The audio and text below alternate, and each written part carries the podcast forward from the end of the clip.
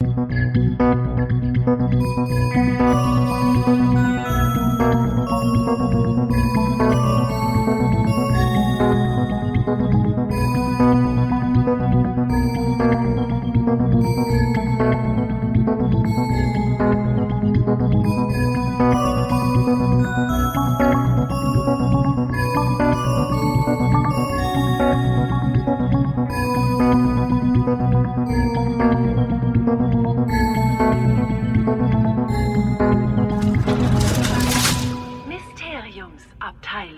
Halli, hallo, hallöle, liebe Zeitumkehrer, Babyköpfe. Wir sind's, eure Mysteriumsabteilung, euer, euer Harry Potter Fan Podcast. Und bei mir ist mal wieder die liebe Tine Hallo. und der freche Phil. Hallo. Und ich bin's, euer Krischi. Ja, ähm, was, was gibt's zu berichten? Ist sowas seit der letzten Zeit passiert? Nö, ne? Ja, ja, ja, ja. Ja? Was Bisschen. denn? Äh, wir haben zwar, wir, wir haben zwar noch kein, kein Deal mit Spielemax, also ist jetzt auch keine Werbung, aber ihr könnt auf die Webseite gehen, da gibt es gerade einen Lego Harry Potter Adventskalender für ganze 13 Cent weniger. Stimmt, dieses Sonderangebot. Fand ich auch sehr lustig, dass es Sonderangebot heißt. ja, ja. Aber Okay, ja. Ja. Sp- Spielemax. Nur damit ihr es wisst. Aber vielleicht können wir da in Zukunft sogar noch eine Kooperation starten. Hallo Spielemax. Ähm, Wenn ihr unseren Podcast hört. ja. Kriegen wir 50 Cent Rabatt.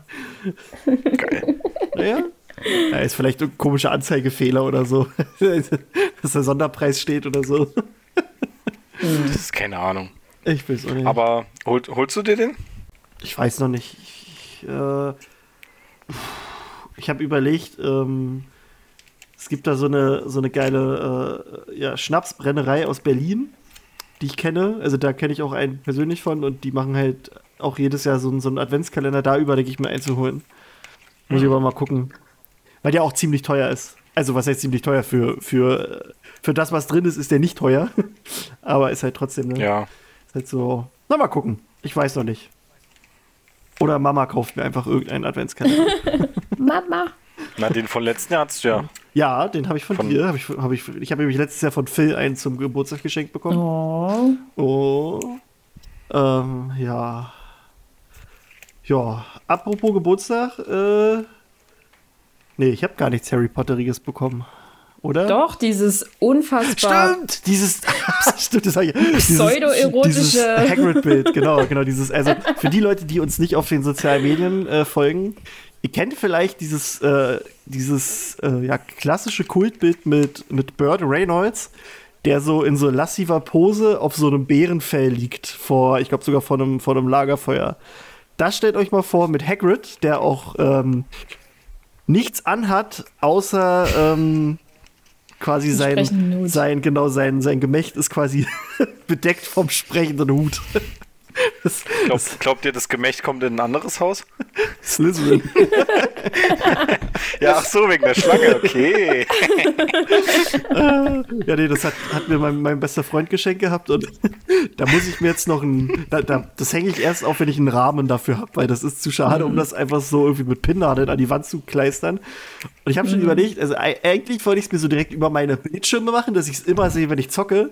Aber ich habe auch überlegt, eigentlich wäre das funny, irgendwie so hinter mich zu hängen, dass ich hier alles so ein bisschen umstelle, dass, wenn ich streame, ihr das immer seht. Oder ich mache halt noch eine zweite Cam auf, die nur auf Hagrid äh, rauf, rauf schielt. Nur, nur ein Hagrid-Cam. Ja, ja. Die Hack-Cam. Ja, nee, das, das war mega geil, habe ich mich sehr gefreut, war, war lustig. Ja, ja, ich habe mich überfressen an meinem Geburtstag. Was anderes haben wir nicht erwartet. Ey, Alter, ich habe meinen Rekord, glaube ich, gebrochen, also an dem Tag. Wir waren dann auch noch in meinem liebsten, oh Verzeihung, in meinem, bei meinem Lieblingsitaliener in Dresden. Und dann, also ich habe echt, ich habe so viel da gegessen wie noch nie. Ich war auch von mir selbst überrascht, weil ich sonst eigentlich gar nicht so, also ich sehe zwar so aus, als würde ich sehr viel essen, aber eigentlich äh, schaffe ich gerade immer so meine eine Portion und dann habe ich, ja, habe ich reingehauen. War, war gut, war lecker. Aber ich hatte das Gefühl, ich weiß nicht, wie es äh, euch geht oder auch den Zuhörern, äh, dass irgendwie jetzt nochmal alle Leute scheinbar rausgehen und, und irgendwas machen wollen, weil sie Angst haben, dass sie demnächst wieder ein paar Tage drin verbringen müssen. Also bei uns war es war unfassbar voll im, im Restaurant. Ich habe das, glaube ich, noch nie so voll da erlebt. Das ist aber, Okay. glaube ich, schon die letzten Wochen so. Ja, gut, das kann sein. Ich war halt länger nicht mal essen. Also, das war, das war jetzt das erste Mal richtig essen seit dem Umzug, glaube ich. das war. Aber ja, nee, hatte ich so das Gefühl, dass die jetzt alle nochmal äh, versuchen, ja, es zu genießen, bevor nochmal vielleicht ein Lockdown oder sowas kommt. Aber wer weiß. Wer weiß. Ähm, ja, nö, sonst. Bill Gates will nicht, dass wir essen gehen. Ja, nee, das brauchen wir ja bald nicht mehr. Wenn, weil in dem Chip ist das alles, also ist ja weg. Also wir sind dann auch, auch ähm, gesichert Ach, digitalisiert. Vor, vor hier äh, Chemtrails und all sowas. Aber nee, nee, ich möchte eigentlich nicht über das Thema unbedingt reden, weil mir gehen die Leute einfach so auf den Sack. Also es ist. äh, nee, es ist nee. Das Ja, ist da, so. da, da muss ich jetzt aber noch mal dazu sagen, wenn, wenn, wenn ich nicht mehr essen müsste, nur weil ich einen Ja. Chip drin habe, dann würde ich mich gerne chippen lassen. Ja, ist, ja, ist das Ding. Da würde ich nur dann essen, wenn ich halt Lust, also Appetit drauf habe. Das wäre auch eine geile Ja. Sache. Aber hast Ja, du dann gut, noch das würde Appetit? wahrscheinlich nichts ändern. Ich habe ja immer Appetit. Ja. Naja. Aber nee, nee, ich habe einfach im Moment, äh, ist schon wieder genug Internet bei mir, weil ich einfach, egal wo man runterguckt, du hast immer irgendwelche Vollpfosten mit ihren Verschwörungstheorien und das ist einfach so unfassbar nervig. Das ist halt, ja, nee, ein, einfach nee. Das ist, Bleiben wir mal bei der Wortwahl, du bist ein bisschen übersättigt. das ist, ja, ich bin über, ja, ich bin übersättigt von den Leuten. Ich bin, genau, das ist, reicht jetzt erstmal. Ich habe jetzt auch erstmal die ganzen Seiten, die sonst News und sowas posten, habe ich erstmal stumm geschaltet, damit ich halt auch diese ganzen Vollottos darunter nicht sehen muss. Und ja, Ja, ist ja. halt, ist halt schwierig. Ähm, ja, aber Dass sonst es bei dir so lange gedauert hat. ist, ey, ey, ich bin, ich bin stolz auf mich, dass ich, dass ich bis jetzt auch noch keinen richtig beleidigt habe. Also ich bin noch nicht gesperrt worden von Facebook in dieser Sache. Ähm, ja, nee, sonst, ich überlege gerade. Nee, okay. Ich habe- Oh ja, Tine. Ähm, ich habe ja im, ich weiß gar nicht, wann haben die das announced? Ich habe eine äh, Information bekommen von äh, Mina Lima, also diesen, den Ausstellern, Ausstattern, die halt so geilen Scheiß machen für Harry Die, Potter. genau, die die ganzen Designs gemacht haben für die ganzen Genau, Harry genau. Potter Die Filme. machen ja jetzt sozusagen eine neue Version des, ähm, des äh, ersten Teils, dieser illustrierten, aufklappbaren Variante. Mhm. Den Buch, und das habe ich gepreordert an dem Tag, wo sie das sozusagen ähm, gesagt haben, ja, wir machen das. Und jetzt habe ich vorgestern meine äh, das Paket ist unterwegs E-Mail bekommen und dachte mir so, ja, Ja. ja. Die sehen auch mich geil aus. Also ich habe Bilder Ja. gesehen davon und Videos, die sehen sehr, sehr schick aus. Also ich werde mir die auch irgendwann natürlich holen. Äh, aber ja, das äh, kannst du uns ja dann mal zeigen. Kannst ja ein Video machen. Machst du Tines, Ja. Tines Unboxing. das ein bisschen, ja. Wir wollen ja ein bisschen die, die, das Secret bewahren, Ja, ja, aber gerne ein bisschen was Klar. davon aber ab, erzählen. ab, hier apropos Bitte? Bücher. Äh, Ja. es kam ja jetzt auch auf Deutsch, dass äh, diese große Variante von Ah, Quidditch, Quidditch und Wandel, Wandelletzte. genau. ja, Ja, kam stimmt. auch raus. Ja. Das habe ich mir auch gleich gegönnt. Da ist ein Bild von, äh, von, von einem ganz besonderen Zauberer drin, ne? Ach ja, Da ist ein Bild von Gilderoy Dirk drin. Locky? ja, da ist er Ah, irgendwie mit, ich weiß nicht, ob das Vorwort ist oder irgendwas. Also irgend- jedenfalls Muss ist, ich mal reingucken. ist ein Kommentar von Gilderoy mit drin, auch mit Foto von, also mit Bild von ihm. Soll ich es mal schnell holen und äh, es vorlesen? Kannst du mal, wenn du es wär- findest, ich weiß halt schön, nicht, wo ja. das Ja. ist. Ich, ich bin gleich wieder da. Guck mal, guck mal. guck Oh, mal, guck mal schnell. naja. Das wäre Nee. jetzt schön. Ich habe da noch von meiner Tante habe ich noch ein, äh, eine, wie nennt man das, Feuerschale quasi bekommen. Feuerkorb. Mhm. Naja, nicht Korb, also es, ja, ist halt ja, wie eine Feuerstelle halt, ne? Mit so einer Schale drin und oh, dann haben wir abends noch schön einfach draus gesessen bei der Hitze. Also am Feuer, draußen war ja kalt. Äh, Das ist auch echt geil. Also ist schön. So Lagerfeuer kann man, kann man schön Ja. entspannen. Ja, nee, und sonst, äh, ich hole mir demnächst noch ein Harry Potter Gameboy-Spiel, habe ich beschlossen. und Okay. ja, ich habe jetzt für meine Retro-Ecke, habe ich jetzt einen, einen heilen PlayStation-Controller, weil mein Alter, der war irgendwie, der wollte nicht mehr so ganz. Und jetzt kann ich nämlich wieder die alten Harry Potter-Spiele spielen. Oh, So, jetzt habe ich's. Oh, So, er hat's. Ah, okay, also hier gibt es ein Vorwort, da sind verschiedene Magier mit drin. Unter anderem äh, hier Bethilda Backshot. mhm. Äh, Brutus Scrimger. Weiß nicht, ob das der Bruder oder so oder der Vater ist. Böse Zwillingsbruder vielleicht. Dann haben wir hier Rita Kimkorn, Oh. die zu dem Buch sagt, hab schon Schlechteres gelesen. ah, okay, Ludo Beckman ist hier auch mit drin. Der heißt tatsächlich aber Ludovic Beckman. Okay. Das wusste ja, ja. ich noch nicht. Ja, doch, doch, genau. Der wird halt nur Ludo genannt, glaube ich. Also, Ja. Und dann haben wir hier noch Gilderoy Lockhart und der sagt zu diesem, also das ist ein Vorwort, äh, was die zu diesem äh, Quidditch im Wandel der Zeiten sagen. Und dann steht hier, Mr. Whip, äh, Mr. Wisp ist ein recht vielversprechendes Talent. Wenn er so weitermacht, könnte er sich eines nicht allzu fernen Tages bei einem Fototermin mit mir wiederfinden. also das ist der Autor äh, des Werkes ja, ja. in der Zaubererwelt, glaube ich. ja, ja. Genau, Ke- Kenny, Kenny Worth Wisp oder so ähnlich. Oder Whip oder ja. Oder Ja, Kenny Wisp. Worthy, genau, so. Ja, Der ja. Vorname steht jetzt. Ja, ja, irgendwas mit. Ja, Ke mit Ke Kennel, Kennelworthy Wisp. ja. Ja, Ah, aber guti. der Loki wieder. Der, Oh. äh, ich habe auch von meiner Frau äh, so eine Schokofroschkarte geschenkt, also ne, Schokofrosch geschenkt bekommen. Aber nicht die, die, äh, die fünf, nein, sechseckigen, nein, wie sind die? Fünfeckig sind die, ne? Eins, zwei, drei, vier, fünfeckig, genau. Ja. Sondern diese, Frösche haben keine Ecken. sondern die viereckigen, ja, aber die Karten. Und, und da habe ich auch Gilderoy drin gehabt. Oh. Der verfolgt dich Jetzt- einfach. Das war jetzt aber Zufall, oder? Ey, na locker war das Zufall, aber ich habe halt so gedacht, so, geht- ich habe so aufgemacht, dachte nicht. so, habe ich bestimmt irgend so Vollotto drin. Und dann, Und dann hast du ihn, die, ja. und den Schokofrosch hat, hat mein Sohn ausgesucht. Oh, Ich glaube, das, ich glaub, das war rigged. Das ist, Ja. das war alles, das war alles äh, Gilroy einfach in diesem, in dem Schrank. Die haben nur Gilderoy Es gedruckt. gibt gar keine anderen. ja, ja. Nee, fand ich, äh, fand ich sehr geil, habe ich mich sehr gefreut. ja, Das Es ist war cool. auch ein Testdruck und die sind nie darüber hinausgekommen. Die haben gesagt, ja, wir nehmen hier Gilderoy, das passt schon. Aber dann haben sie festgestellt, mm, dann haben sie sie ja trotzdem verkauft, weil zu viele. Ja. ähm, nee, dann habe ich noch ein bisschen so Kleinigkeiten aufgefallen, als ich neulich äh, WoW gespielt habe und ich gucke jetzt wieder Supernatural. Einfach nur, weil bei Prime irgendwie die 14 Staffeln drin sind und ich hatte irgendwann mal bei der 11. dann mal aufgehört. Ähm, und da war, war nur so eine Kleinigkeit, äh, hier, als Sirius stirbt, fliegt er ja durch, durch diesen Schleier.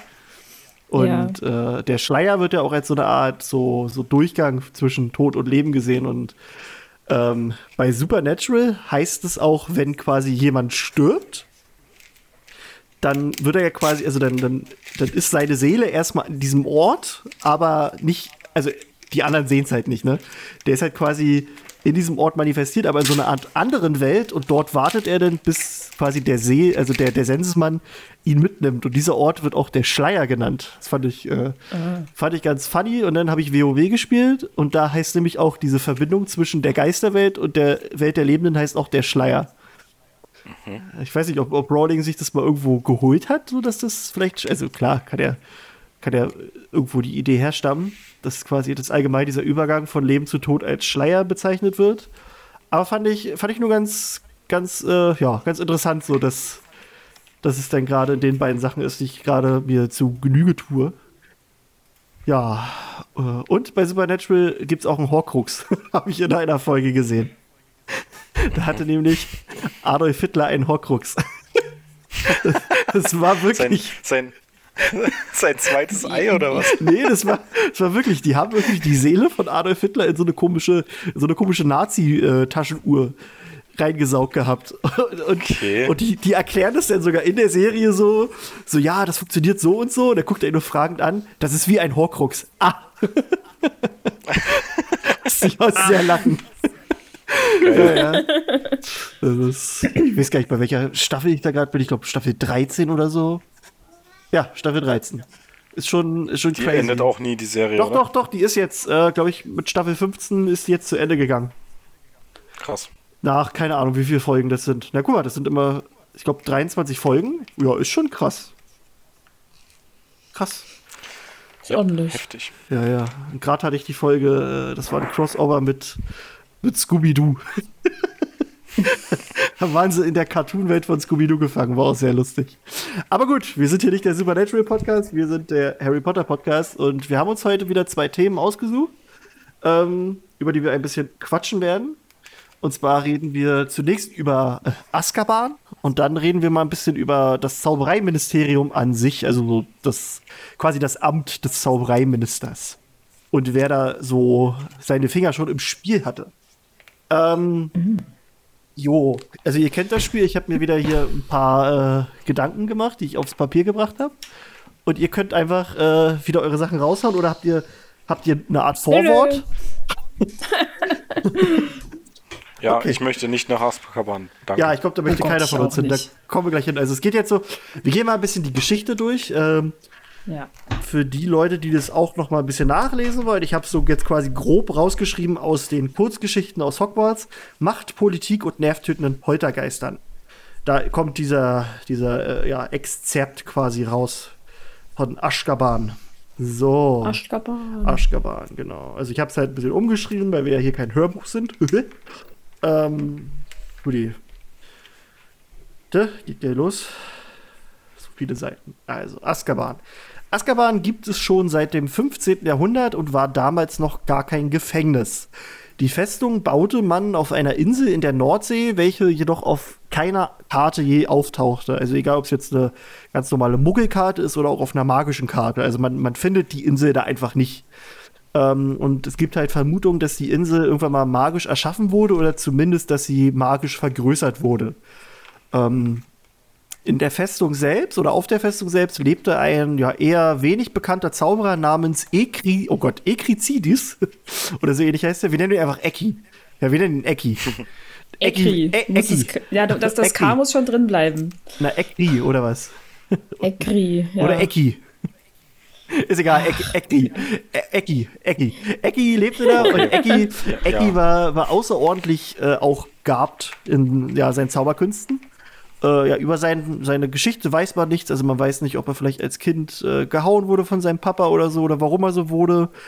Ähm, ja, viele behaupten aber, dass er einfach geistesgestört gewesen war. Ähm, und man weiß auch, dass er sich sehr gerne mit der dunklen Magie beschäftigte. Denn sein liebstes Hobby auf Azkaban war es, äh, irgendwelche Muggelseeleute auf die Insel zu locken, die dann zu quälen und zu töten. Ja. Was für ein toller Mensch. Ne? Das klingt nett.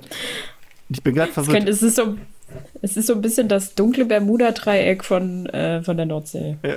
ich bin gerade nur verwirrt. Haben wir schon mal eine Folge über Azkaban gemacht? Nee, ne? Ich habe gerade leichtes äh, Déjà-vu. Aber egal, dann ja. gibt es halt mal eine doppelte Folge. Ich, glaub, ich, glaube, ich glaube, das hatten wir schon mal angesprochen, als wir über Dementoren gesprochen haben. Das kann sein, das kann sein. Aber gut, ist egal. Dann äh, gibt es halt Auffrischung hier. Das ist, äh, ich habe nämlich ein bisschen wieder was vergessen gehabt. Aber gut.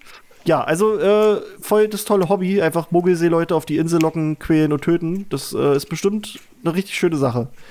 Ähm, ja, er ist dann irgendwann gestorben und da klangen dann die ganzen Tarnzauber, die auf der Insel lagen, ab. Und irgendwann fand dann das Zaubereiministerium raus, dass da eine Insel existiert, auf der es halt auch so ein Bauwerk gibt. Und die habe ich noch für mich aufgeschrieben. Wie alt war der Typ bitte sehr? Weil äh, das Zaubereiministerium wurde erst 1707 gegründet, quasi.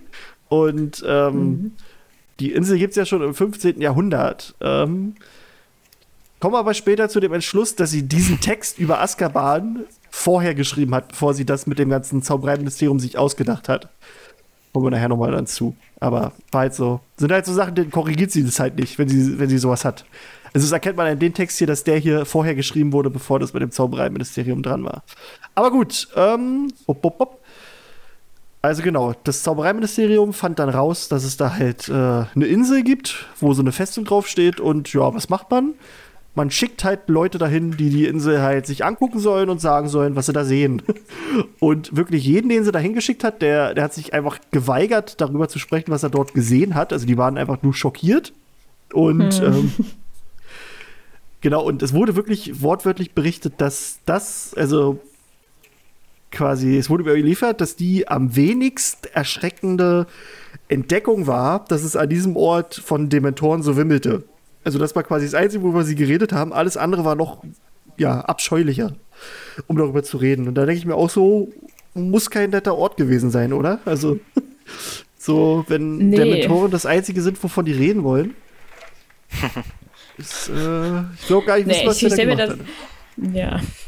Na, was, was stellst du dir vor? So, ich stelle mir das einfach wie so den dunkelsten Ort vor, wie du nur kannst. Also da kein Licht, dreckig, kalt, stinkt. Irgendwie wie so eine Kloake, weißt du? Aber mhm. halt. Mh, mm, und drumherum Meer. Also, aber halt die böse Art von Meer. So mhm. im Sinne von ähm, ständig irgendwie hohe Wellen, die gegen das Gemäuer hauen und halt auch irgendwie so eine gewisse Unruhe aufbringen. Und es ist halt immer alles sehr äh, laut einfach durch halt diese gesamte Wellenbewegung und wahrscheinlich, ich kann mir auch vorstellen, dass es dort 24-7 regnet und gewittert. Einfach, da kommt keine Sonne hin. Ja, glaube ich auch. Also kein, kein schöner Ort. Nee. Ähm, ich denke mal, dass es auch äh, so ähnlich ist wie die Höhle von Voldemort. Ja, das so einfach so zwei. Wahrscheinlich, weil der da auch ewig lange war, ist sie noch zwei, dreimal schlimmer. Ja. Und noch mehr solche Sachen vielleicht irgendwelche Experimente. Voldemort einfallen lassen hat. Ja, ja, irgendwelche Experimente, die dann zu Leben erweckt wurden, vielleicht. Und ach, was weiß ich. Irgendwelche, irgendwelche entstellten Leichen. Frankensteins Monster oder was? Ja, ja, kann ja sein. Wenn der da so lange halt. Also, naja, kann ja sein, wer weiß. Ähm. Bop, bop, bop. Äh, jetzt muss ich gerade gucken. Genau, dar daraufhin überlegte man sich dann, was man mit dem Ort anfangen sollte. Einige dachten, die Insel sei verflucht und man müsse sie zerstören und andere fürchteten daraufhin dann aber, dass die Dementoren dann ja, wenn die kein Zuhause mehr haben, dann das Festland heimsuchen. Ähm, darüber hinaus waren die Kreaturen halt schon sehr stark und unmöglich zu töten. Also das ist ja wirklich so, Dementoren kann man nicht töten. Ähm, man wollte also kein Rachefeldzug riskieren, sollte man sie ihres Lebensraumes berauben. Das Mauerwerk des Gebäudes selbst war durchtrennt von Elend und Schmerz, so steht es geschrieben. Und die Dementoren wollten diesen Ort einfach nicht aufgeben. Experten der schwarzmagischen Architektur, da habe ich mir nur so gedacht, was es nicht alles gibt. Schwarzmagische Architektur. Das ist bestimmt auch so, so Einsatz in vier Wänden für schwarzmagische Innenarchitektur. Kommt irgendwie so eine. So, so Tine Wittler, ein bisschen, bisschen, bisschen so, so dunkelmagisch angehaucht, so. Mit einem dunklen äh. Mal noch so. Mehr so im ja, Bellatrix-Style. Das ist ja, das muss alles, muss ja alles schwarz sein, alles schwarz. schwarz. Die Vorhänge weg, schwarz, schwarz. Blumen alle weg, weg. ähm, also ja, also diese Experten der schwarzmagischen Architektur, die warnten auch davor, ähm, dass die Insel sich selbst an allen rächen würde, die versuchen würden, die Mauern einzureißen. Also ja, was macht man? Man lässt das erstmal so, wie es ist. Also die, die Festung blieb daher für Jahre verlassen, also von, von Menschen. Die Dementoren waren weiter da. Und die Dementoren konnten sich auch weiterhin fröhlich vermehren an diesem Ort. Jo, dann äh, traf im 17. Jahrhundert das Geheimhaltungsabkommen in Kraft und ähm, ja, genau, das zeigt halt, dass dieser Text hier älter ist als der über das Zaubereiministeriums und noch nicht durchdacht wurde, weil in dem anderen Text steht dann halt, wann dieses Geheimhaltungsabkommen in Kraft tritt und da gibt es das Ministerium noch nicht. Nur mal so zur zeitlichen Einordnung. Ähm, also Azkaban gibt es schon länger als das Zaubereiministerium. Und ja, ja. dann ähm, tritt halt, wie gesagt, dieses Geheimhaltungsabkommen in Kraft. Es wird langsam das äh, Zaubereiministerium gegründet und man beschloss dann, ähm, dass es quasi, also bis dahin gibt es im, im ganzen Land so kleinere magische Gefängnisse, die sind halt überall zerstreut. Und die sind halt ein ganz schönes also Sicherheitsrisiko. Also ergibt ja auch Sinn, wenn da einer ausbricht, das gibt halt Lärm. Das äh, mhm. äh, gibt manchmal ein magisches Feuerwerk und es äh, steht auch noch geschrieben, es gibt eine, eine Geruchsbildung. Keine Ahnung, was da passiert. Aber ja, wenn da jemand ausbricht, das ist nicht so geil. Deswegen hat man nach einem zentralen Gefängnis gesucht.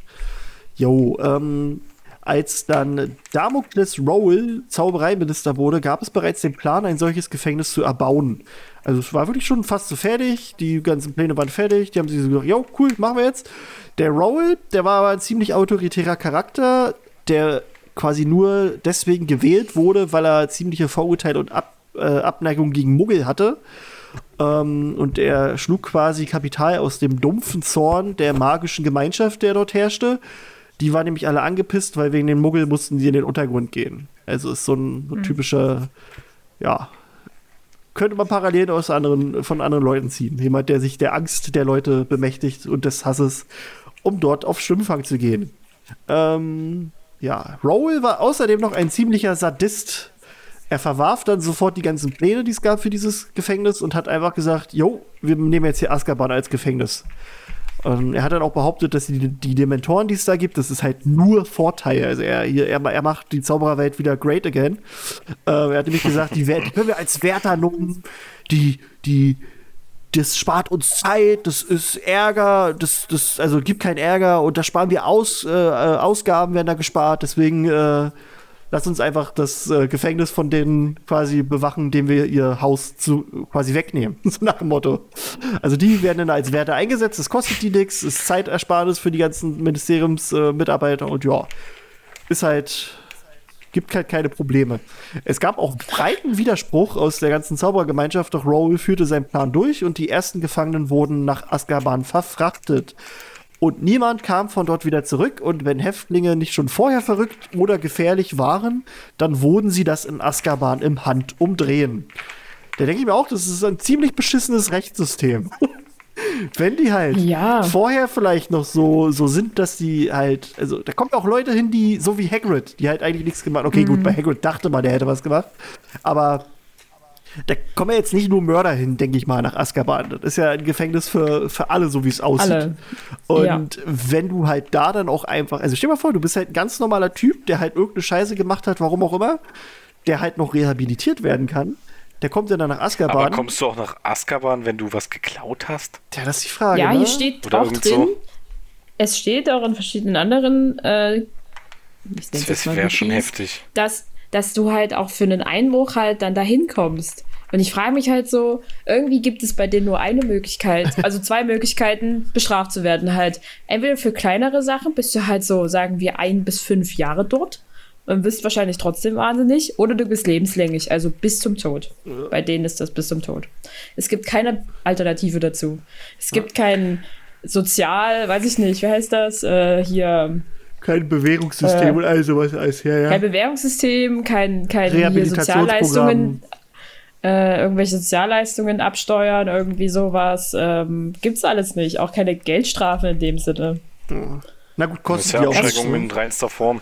Ja, ja, aber ist halt schon krass, ne? Die werden dann da einfach gelassen und gut ist. Sollen sie doch Oh. durchdrehen oder noch gefährlicher werden? Und dann äh, machen sie halt, wenn sie draus, also rauskommen, sind sie dann halt, also dann machen sie noch eine größere Scheiße und dann bleiben sie für immer in Azkaban. Gibt's ja, wenn auch teilweise. bekommen wieder. Ja, ja, gibt's ja auch teilweise Parallelen, gibt's ja auch zu unserer Welt. Also gibt ja auch, dass, dass äh, Jugendliche, die in den Knast einmal landen wegen irgendeiner Scheiße, dass die dann oft äh, sich, also die, dass sie halt durch den Besuch des Knastes erst äh, in diese, in diese, jetzt fällt mir das Wort nicht ein, also erst in diese Kriminelle na, Laufbahn. Genau, äh, genau, da erst Kriminelle reinkommen. Spirale. Ähm, nee, ich Ja. wollte ich wollte sowas sagen wie Gerüst, aber mir fällt das Wort dafür nicht ein. Ist egal.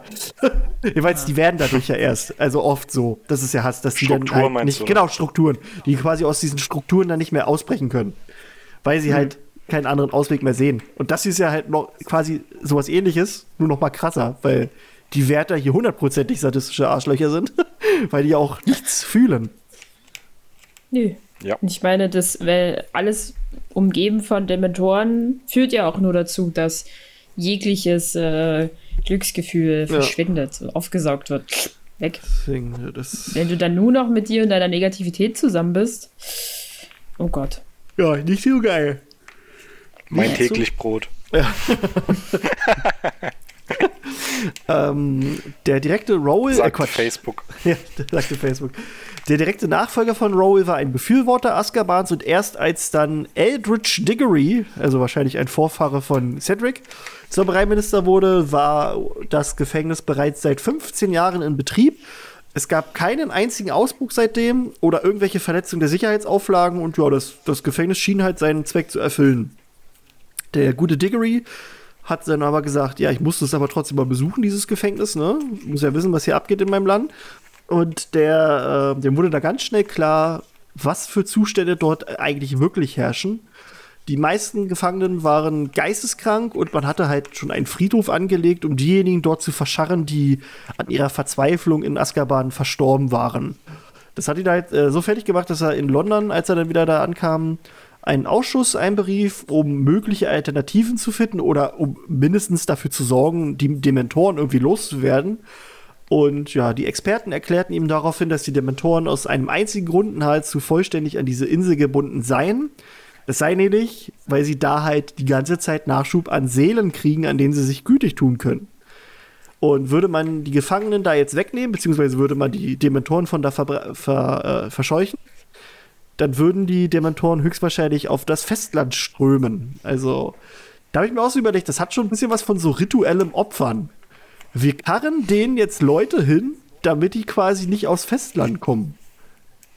So, so ein bisschen. Oh ne? Ist Warum schon, kann man die nicht töten? die sind halt unsterblich, so, also scheinbar.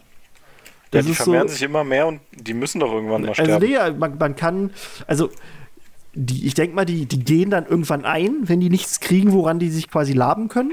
Aber so an sich, du kannst sie nicht töten, so habe ich das verstanden. Also so habe ich es auch in der Recherche rausgekriegt. Sonst würde das irgendwie gehen, würden die das ja lernen, anstatt Expecto Patronum. Hm. Weißt du? Kannst ihn äh, immer nur vertreiben. Ja, genau, du kannst sie nur vertreiben und genau. Also gibt es sie immer, wenn es auch Menschen gibt. Dann ist es quasi das Abbild des Übels von der Menschen. Ja, das kann sowas. sein. Also ich, äh, ich habe auch mal geguckt, ob es halt irgendwie so mal Aussagen darüber gibt, woher die denn eigentlich kommen könnten. Ähm, und äh, im Prinzip sind die vergleichbar mit, ähm, mit Poltergeistern und Ah, das war noch irgendein anderes Wesen, muss ich mal noch mal gucken. Waren das Irrwichte? Auf jeden Fall, Poltergeister waren ja vorher nicht wirklich Menschen, sondern Poltergeister entstehen einfach da, wo. Ich glaube, da war das halt einfach mit Schabernack, also wo wo quasi. Äh, quasi wie in Hogwarts, wo viele äh, Kinder versammelt sind, die halt gerne mal Streiche spielen und all sowas. Daraus entsteht halt quasi ein Poltergeist. Und bei Irrwichten ist es, glaube ich, ähnlich in die andere Richtung. Oder ich verwechsel gerade Irrwicht mit was anderem, aber ist egal. Und da ist halt die Theorie, dass Dementoren halt so ähnlich sind, nur halt in das ganz andere Extrem. Also anstatt Schabernack und bla halt Verzweiflung. Was ja durchaus sein kann, wenn dieser gute Ecki auf Azkaban halt die Leute da zu Massen gefoltert hat und dass die sich halt da dann, ja, äh, halt entwickeln konnten. Ähm, ja, aber wie gesagt, ich finde, das hat schon ein bisschen was von rituellen Opferungen. So, so, Nee, das ist auch irgendwie so eine, so eine, so eine Schleife in sich selber. ja. Die haben sie jetzt halt ange, also die haben jetzt halt Azkaban so wie es ist und sie haben das jetzt wachsen und gedeihen lassen auf eine sehr ungesunde Art und Weise, kommen aber irgendwie nicht mehr da raus, weil wo sollen sie mit den äh, Dementoren hin? Die wollen sie nicht auf ihrem eigenen Land haben. Sie wollen gleichzeitig nicht die, äh, die bösen Straftäter in ihrem eigenen Land haben. Äh, ja, keine Ahnung, was die Zwischenlösung ist. So. Ja, Also nehmen sie das schlechtere Übel, Todesstrafe. weil das weil es für alle angenehmer ist, also in ihrem Denkus. Weiß ich nicht. Da beißt sich so ein bisschen der, die Schlange selber ins Schwanz. Ja, äh, ja. Trotz aller Warnungen war Diggory jedoch äh, so geschockt von dem, was er in Azkaban gesehen hatte, dass er den Ausschuss drängte, nach Alternativen zu suchen. Ähm, bevor die dann jedoch zu Ergebnissen kamen, steckte der Minister sich an Drachenpocken an und verstarb. Hm. Das schreit doch nach einer. Verstö Verschwörung. Oh Gott, ja. Verstörung. Das, ist, das sind die Verstörung. Illuminati waren das, ja. ja, und dann, ähm, also seitdem, äh, ja genau, seitdem hat es bis zur Amtsübernahme von Kingsley Shacklebolt kein Zaubereiminister mehr ernsthaft irgendwie ja, versucht, Azkaban zu schließen oder da irgendwas zu ändern. Also es war so der letzte, quasi der, der dritte Zaubereiminister, den es gab, war dann erstmal der, der letzte für eine lange Zeit, der versucht hat, da in Azkaban was zu verändern. Ähm, man verschloss dann einfach die Augen vor den unmenschlichen Verhältnissen und erlaubte sogar die Anlage, die wurde daraufhin noch weiter ausgebaut und erweitert. Also die war nicht immer so, wie sie dann war. Und ja, ist ja auch klar, dass Besucher der Insel meistens fernbleiben und ja, als dann später der Schön gute alte, ja, ja. ähm, als dann Kingsley Shacklebolt später äh, Zaubereiminister wurde, hat er dann Azkaban säubern lassen. Es blieb immer noch ein Gefängnis, aber das wurde jetzt so gemacht, dass die Wärter nun Auroren sind, die auch regelmäßig abgelöst werden. Also keiner von denen, die da sind, bleiben da auf Dauer und werden halt abgelöst. Und seit dieses neue System in Kraft äh, trat, gab es auch keinen einzigen Ausbruch aus Azkaban. Ja. Ne? Das ist es. Ich habe jetzt noch äh, zwei Aussagen von Rowling zu, zu ähm, Dementoren. Ich glaube, die eine Aussage ist, also ist auch eine ältere, bevor dann, ich glaube, das siebte, äh, das sechste Buch rauskam. Nee, das siebte. Ja. Warte, ich überlege gerade. Doch, das war das siebte Buch, wo, wo, der, wo, wo quasi die beiden Minister sich treffen, ne? Also der quasi Fatsch und der das Zauberer. sechste. Das war das Nee, sechste? das ist das sechste. Da Das ist der sechste. Ganz nee, am stimmt, Anfang. Stimmt, stimmt, stimmt, stimmt, stimmt, stimmt. Ja, ja. Stimmt, da ist ja Fatsch dann zurückgetreten nach dem fünften, genau, genau. Ähm, genau, da hat, also ich glaube jedenfalls, dass diese Aussage davor stammt, weil hier hat sie noch gesagt, äh, dass Dementoren sich nicht, also die, die paaren sich nicht. Ähm, und die wachsen halt eher so wie, wie, wie Pilze quasi unter bestimmten ähm, unter bestimmten Ereignissen, also oder, oder bestimmten Voraussetzungen. Und äh, Fatsch hat aber in diesem Kapitel gesagt, dass Dementoren halt doch brüten. Ist jetzt halt die Frage, ob, also wie das jetzt halt gemeint ist, ob, ob es jetzt halt gemeint ist, dass dieses Brüten halt einfach nur für dieses sich wie ein Pilz unter diesen Umständen halt vermehrt, oder ob es halt doch ist äh, mit ja geschlechtlichen schöner Dementorenliebe. Aber nein, ich glaube auch nicht, dass die sich brüten, also dass sie brüten. Das ist ja so wie Poltergeister, die, die vermehren sich ja auch nicht dadurch. Ich glaube auch, dass es wirklich so ist, wenn eine Ansammlung von dieser, von diesen Umständen ist, dass sie dann sich vermehren einfach. Ähm, genau, und auch eine Aussage von Rowling war halt, du kannst einen Dementor nicht zerstören, aber du kannst ihre Reihen lichten, indem du quasi die, die, ähm, die, also ja genau, indem du quasi alles veränderst, also dass es keine, keine Angst gibt, keine Furcht und bla und blie in diesen Gebieten, dann äh, gehen die halt irgendwann ein. Und ja, wir hatten, glaube ich, auch schon einmal darüber gesprochen, dass die Dementoren äh, von Rowling quasi eine, eine, ähm, also es repräsentiert ihre eigene Depression. Das hat sie mit eingebaut, hat sie mal erklärt. Ähm, ja. Mehr brauchen wir, glaube ich, nicht über die Mentoren sagen, oder? Ich versuche mir die ganze Zeit den Baby-Dementor vorzustellen und krieg's nicht hin. Voll Mit so einer Mini-Kapuze. Und mit zum Schnuller. In diesem komischen Ja, irgendwie, irgendwie schon, weißt du? Diese Dementoren sind in meinem Kopf einfach so riesige, geisterartige Zottelwesen, keine Ahnung, mit halt einem dunklen Kleidung, was auch immer, und du hast kein Gesicht, tot, was auch immer. Aber dann sagt halt jemand, äh, die wachsen, müssen ja irgendwie nachkommen. Wenn du jetzt sagst, es ist wie eine Art Pilz, kann ich mir das vorstellen, okay, dass die halt mehr oder weniger aus fast toten Menschen entstehen, so ein bisschen wie in Fairy, halt nur nicht der Körper, sondern die Seele halt sich wegkippt ins Dunkle.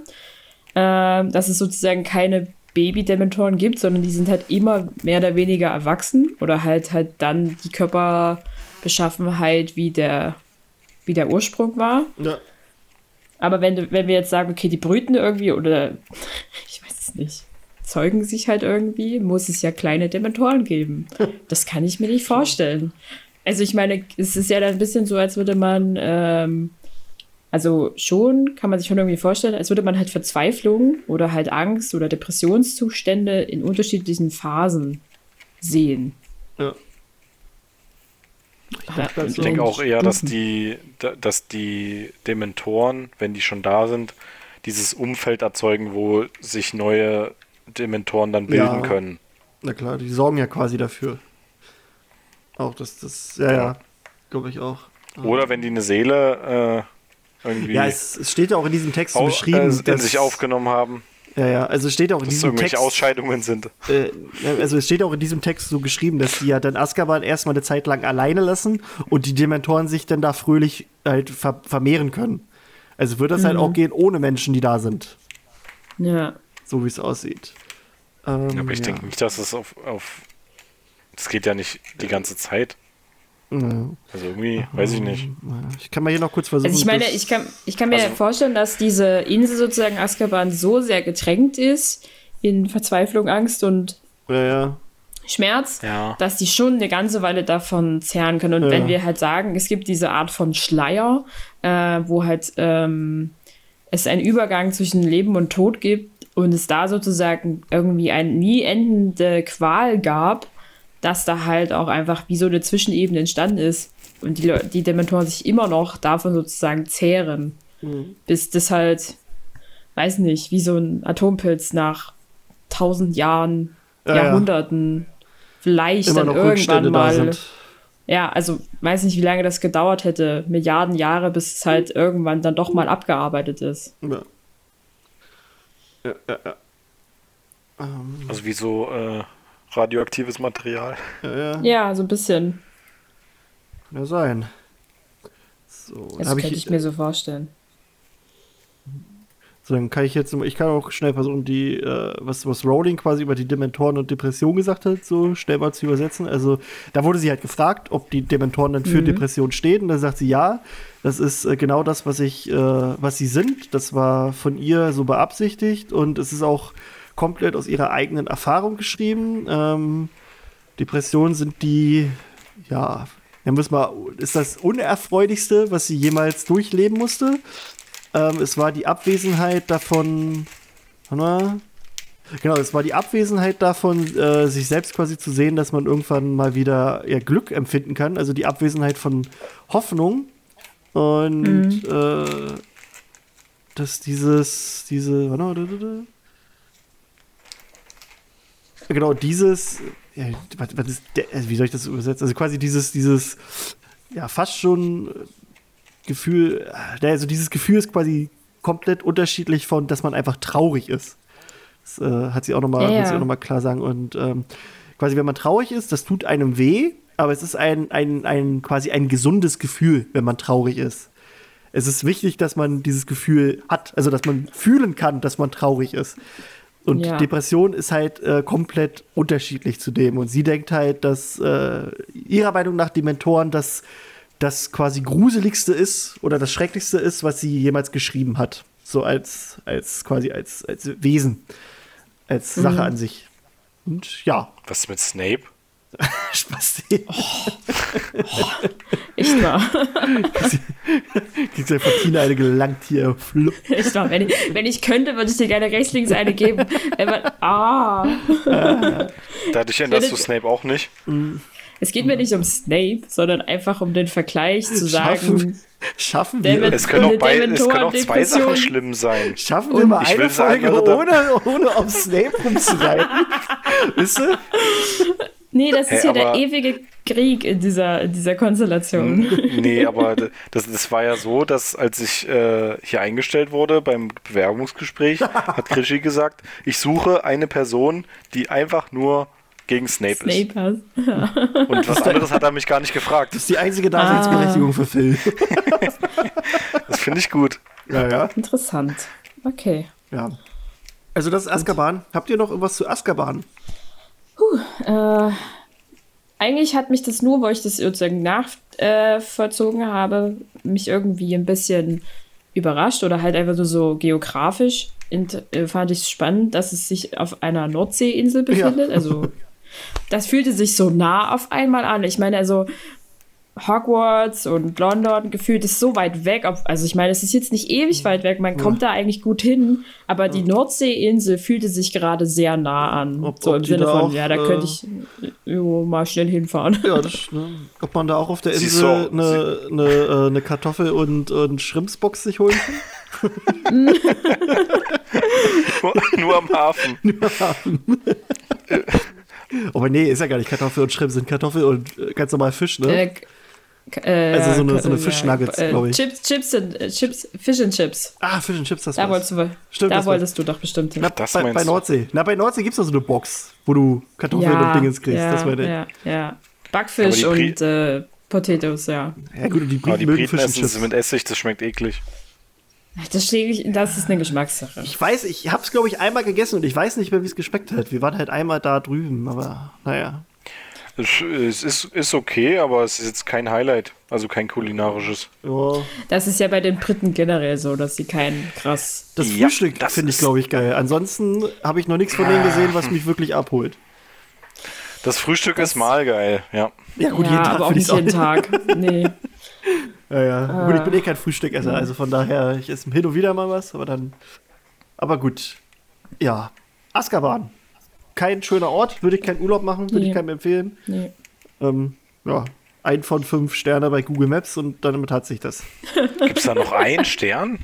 Naja, Ja, du wahrscheinlich kannst musst du halt nicht, eingeben. ja, ja, Null geben. Du kannst nicht null geben. Hm. Das geht nicht.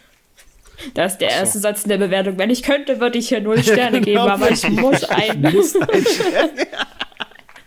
Top Ebay ja immer wieder gerne. So. Na gut, wollen wir zum nächsten Thema kommen, zum Zaubereiministerium. Ja. Genau. Ministerio. Mysterio. Also das Zaubereiministerium. Bis zum Jahr 1707 gab es den Magischen Rat und einige andere Institutionen, die die Geschichte der, äh, nicht die Geschichte, die die Geschicke der britischen Zaubererwelt lenkten. Also der Magische Rat ist quasi das bekannteste, aber es gab noch andere. Ähm, es wurde dann aber 1692 das internationale Geheimhaltungsabkommen verabschiedet und da brauchte man einfach eine bessere, also eine besser strukturierte, organisierte und weit komplexere Verwaltungsstruktur, um die Unterstützung, Regulierung und die Kommunika Kommunikation mit der von nun an im Geheimen lebenden Zaubergemeinschaft zu gewährleisten. Ergibt Sinn. Ähm, Ja. das Zaubereiministerium wurde formell 1707 gegründet mit Oleg Gamp als erstem Zaubereiminister. Äh, da habe ich mir auch nur so aufgeschrieben, Gamp könnte der von Gamps äh, Gesetz der elementaren Transfiguration sein, also vielleicht einer aus dieser Familie. So nach dem Motto, du kannst nichts aus dem Nichts herzaubern. Ähm, da gibt es ja, glaube ich, fünf sein. Gesetze sind's oder so. Und ja, Sieben. oder sieben sogar. Ja, stimmt, sieben ist ja die magische Zahl, ne? Ich weiß es nicht. Ich glaube, es waren sieben. Das schreibt hier bestimmt es könnte irgendeiner, äh, schreibt hier bestimmt irgendeiner in die Kommentare, boah, das wisst ihr nicht, Alter, ihr seid aber möchte kein Podcast. Mm. Ja, wir, wir schreiben das, wir sagen das hier nicht, weil ihr uns das sagen könnt. So. ähm, Ihr sollt ja auch ein bisschen mitmachen. mal, ich soll auch mal mitmachen hier. Der Zaubereiminister wird demokratisch gewählt, obwohl es in Krisenzeiten hin und wieder dazu kommen kann, dass man den Posten auch einem Kandidaten ohne öffentliche Stimmabgabe einfach aufträgt. Also Dumbledore wurde das mehrmals angeboten und der hat aber immer wieder abgelehnt. So als Beispiel. Ähm, für die Amtszeit an sich gibt es auch keine Begrenzung. Also theoretisch kann einer sein ganzes Leben lang ähm, der, der Dingens sein, der Zaubereiminister. Es wird jedoch erwartet, dass er mindestens alle sieben Jahren freiwillig neue Wahlen ansetzt. Immer diese magische Sieben. ähm, ja, ja. Und die Zaubereiminister an sich halten sich für gewöhnlich länger auf ihren Posten als die Muggelminister. Äh, das liegt so ein bisschen daran, äh, die Zaubereigemeinschaft, die beklagt sich zwar gerne und nörgelt auch oft an ihren äh, Ministern rum. Die haben aber eine, eine Loyalität zu denen, die man so in der Muggelwelt irgendwie nicht so kennt. Da will man ja jeden irgendwie schon nach einer Woche wieder aus dem Amt haben, habe ich so das Gefühl. Danke, Aber- Merkel. Ja, genau, danke, Merkel. ähm, so nach dem Motto. Also die sind da loyaler. Die denken sich dann, jo, den haben wir jetzt hier, da stehen wir jetzt einfach hinter. Ganz egal, was der macht. ähm, Das wird schon. Genau, dann gibt es ja noch den Muggel-Premierminister, der hat auch keinen Einfluss auf die Wahl des Zaubereiministers. Das haben nur Zauberer haben da was zu tun. Und sämtliche Angelegenheiten, die die magische Gemeinschaft betreffen, werden in Großbritannien ausschließlich vom Zaubereiminister geregelt. Also der hat sonst keiner was zu sagen. Der Zaubereiminister ist auch allein zuständig für sein Mi- Ministerium. Dringliche Besuche des Zaubereiministers beim Muggelpremier werden zum Beispiel vom Porträt von Oleg Gamp angekündigt. Also von, das ist quasi der, der erste Zaubereiminister ist das, der da hängt und dann immer sagt, yo, hier, jetzt kommt hier gleich der Zaubereiminister. Und der hängt nämlich im Arbeitszimmer in der Downing Street Nummer 10. Ähm, es ist auch noch nicht vorgekommen, also es ist wirklich kein Muggelpremier hat jemals einen Fuß in das Zaubereiministerium gesetzt. Und den Grund dafür hat äh, der Ex-Minister, Gott, Dougald MacPhail so beschrieben: Ihre armen, winzigen kleinen Gehirne wären schlichtweg, über, schlichtweg überfordert damit. Schön. Das war seine Erklärung, warum. Nett. So, das ist quasi so erstmal alles zum Ministerium an sich, also zum Minister an sich, zu dem Amt des Zaubereiministers. Und jetzt können wir mal gleich ein paar Minister durchgehen. Ähm, habt ihr sonst noch ein paar Anmerkungen zu der Sache an sich, Zaubereiminister oder überhaupt Ministerium? Ich fand es immer irgendwie merkwürdig. Ich habe das nie verstanden, wie die gewählt werden. Und Ja. äh, das war immer so ein, gefühlt war das wie so ein, ja, willst du Klassensprecher sein oder nicht? weil, weil das wurde immer so, Ey, so genau so war das bei mir. angeboten. Es wurde immer so Leuten angeboten und gesagt, so, ja, willst du das nie machen? Und dann sagt halt einer, nee. Und dann, mh, weißt du, so eine, so eine Wahlkampagne mit so, hier wird sich gebettelt und dann gibt es irgendwelche ähm, Diskussionsrunden, wie man halt irgendwas sieht oder irgendwelche Parteiprogramme. Gibt es ja einfach irgendwie nicht. Die haben einfach nur eine, eine Nase da vorne dran und die entscheidet halt. Ah, das hätte man Das- mal ruhig zeigen können, äh, so in quasi von fünf auf sechs. So da mal irgendwie irgendeinen Hinweis Ja. darauf, wie, wie das ablief. Aber naja, gut, Harry kriegt Ja. allgemein nicht viel von der Zauberwelt. Nee, wenn es demokratische Wahlen sind, ob dann wirklich jeder, der irgendwie volljährig ist, halt irgendwie in so eine Kabine muss oder, oder wie das abläuft, das würde mich ja schon mal interessieren. Wie das magische Ja. Wählsystem funktioniert. Und ist ja, ist ja auch die Frage, musst du vor dem Ministerium gearbeitet haben? Ja, oder kann Ja. halt jeder, ne? Ach so, du meinst, ob, hätte, ja, Der sonst hätte sich Minister. Fred ja auch aufstellen lassen können. Ja, oder musst du, musst du ein spezielles Alter erreicht haben, so wie das bei uns, ich glaube, du musst 40 oder 50 sein, keine Ahnung, ähm, um überhaupt gewählt werden zu können und dich halt irgendeiner, irgendeiner Partei angehören sein müssen, was auch immer, etc. pp. Aber das ist so, das ist so Larifari und dass es funktioniert, finde ich halt schon fast ein bisschen äh, lustig, Ja. muss ich so sagen. Also, es ist auf sehr dünnem Eis gebaut, ja, finde gut, die ich. Zaubererwelt ist sowieso sehr verrückt. Ich, äh, ich gehe mal davon aus, weil das Amt ja auch nicht ähm, so festgeschrieben ist, wie es ja auch beschrieben wird, äh, dass das die Leute vielleicht nicht ganz so krass interessiert, ähm, wer da jetzt gerade an der Macht ist, weil wenn, oder der, wer da der Minister ist, weil wenn der nicht mehr das macht, was, das, was die Zauberergemeinschaft will, dann wird er einfach sch schnell abgesägt. Das geht ja wahrscheinlich ziemlich schnell dort. Und das ist ja bei uns nicht der Fall. Ja. Deswegen ist es wahrscheinlich jetzt auch nicht so die äh, sicherste Anstellung. Und deshalb sind auch die Wahlen nicht ganz so wichtig und nicht in so einen Vordergrund gerückt. Also so würde ich es vielleicht sehen. Dass es einfach nicht die, die, die nötige Wichtigkeit hat, weil man sagen kann, wenn es neu, neuer sein muss, dann kommt da halt ein neuer. Ja. Na, da andere Pech. Ja, ich meine, die haben ja auch ihre tausenden ähm, Abteilungen und äh, Ministerien, die sich halt irgendwie organisieren müssen und halt ihre Auroren, die sich um die gesamte, naja, Strafvollzug sozusagen kümmern. Strafverfolgung. Strafverfolgung, Dankeschön. Ähm, da ist ja sozusagen Exekutive und Legislative irgendwie ja schon getrennt, um halt nicht so ein übelstes, äh, also die Verteilung funktioniert ja scheinbar irgendwie. Die haben ihr Gericht, dann haben sie ihre Auroren, ihre Ministeriumsabteilung, äh, ihre Ja. ganzen und halt Dinge, andere Abteilungen, die sich um komplett andere Dinge kümmern, viel äh, wie hier Arthur Weasley mit seiner Abteilung für, wie hieß die nochmal, äh, merkwürdige Gegenstände. So solche Sachen halt. Also ich glaube, die, die Verteilung ist eine ganz andere. Da ist nicht so, ja, wir müssen uns jetzt um äh, die Autolobby kümmern, weil, ja, die uns Geld geben, sondern die kümmern sich halt um die Dinge, die anfallen. Also Ja. die, die Herangehensweise ist anders. Ist ja die Frage, ob das auch nur so eine repräsentative Stelle ist. Also zumindest in vielen Sachen, weil der Minister wahrscheinlich auch nicht äh, jetzt ins Ja, da kommen wir gleich drauf. äh, in irgendwelche Büros geht und sagt, ja, ihr macht es heute so und macht es dann heute so. Die sind wahrscheinlich so Ja. selbst organisiert, dass der Minister da gar keinen Einblick hat, sage ich mal, und deswegen auch nicht wirklich mitredet und dann eher so als äh, Repräsentant gegenüber anderen äh, Zauberergemeinschaften steht und äh, er wahrscheinlich direkt nur dem Aurorenbüro äh, über, äh, hier übergestellt ist. Oder ja, weiß ich nicht, ob der wirklich jetzt in jeder Abteilung hingehen kann und sagen kann, nee, das wird heute so gemacht oder es wird heute so gemacht. Kann er Ob der jetzt schon. wirklich Also so, er viel, kann. so viel Macht hat, wie, wie, wie er haben könnte oder ob das so überhaupt ausgenutzt wird. Das ist halt Also sämtliche er hat schon- Angelegenheiten. ne? Kann er Ja, er kann sämtliche Angelegenheiten klären und äh, Gesetze und Bestimmungen erlassen, alles auf seinen auf seinen Pfad sozusagen hin. Also äh, Ja, das Dadurch, kann er dass sie machen, sich aber ob er sozusagen- das wirklich macht. ja, ich glaube, es Ob ist halt, die suchen sich wahrscheinlich die richtigen Leute aus oder halt haben bisher Glück gehabt, sich die richtigen Da Leute können wir ja gleich mal ein auszusuchen. paar Beispiele hier rausholen aus, den, Ja. aus der Geschichte, was so passiert ist. Ähm, fangen wir mal einfach mal an mit Ulrich Gamp.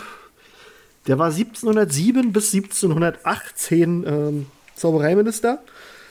Der war damals der äh, Vorsitzende des Zauber Zaubergamotts und also der Zaubergamott war quasi auch so, so das ähm, also quasi die, die, die Rechtsprechung so ein bisschen. Die gibt's halt, die gab es halt schon vorher, also vor dem Zaubereiministerium. Ähm, genau, er bup, bup, bup, äh, genau, ihm, ihm fiel die quasi die, die beschwerliche Aufgabe zu, eine übellaunige und verängstigte magische Gemeinschaft an die Zumutungen des internationalen Geheimabkommens zu gewöhnen. Seine wichtigste Errungenschaft war die Einrichtung der Abteilung für magische Strafverfolgung. Also die, das Aurorenbüro und so hat er dann schon relativ zügig entwickelt. Dann ähm, haben wir 1718 bis 1726 den guten Damocles Roll. Ähm, Als er gewählt wurde, war er bereits für seine harte Gangart gegen die Muggel bekannt. Schließlich musste sich die internationale Zaubervereinigung einschalten und Roll wurde zum Rücktritt gezwungen. Also das geht wohl scheinbar auch. ähm, Ja, Da- ein bisschen Selbstregulierung haben dann sie haben sozusagen. ja, Mit dann haben ihrem wir- Zauberer, mit ihrem Gamot da. Ja. Na, die können sich da. Es ist ja gut, dass sie das auch machen können.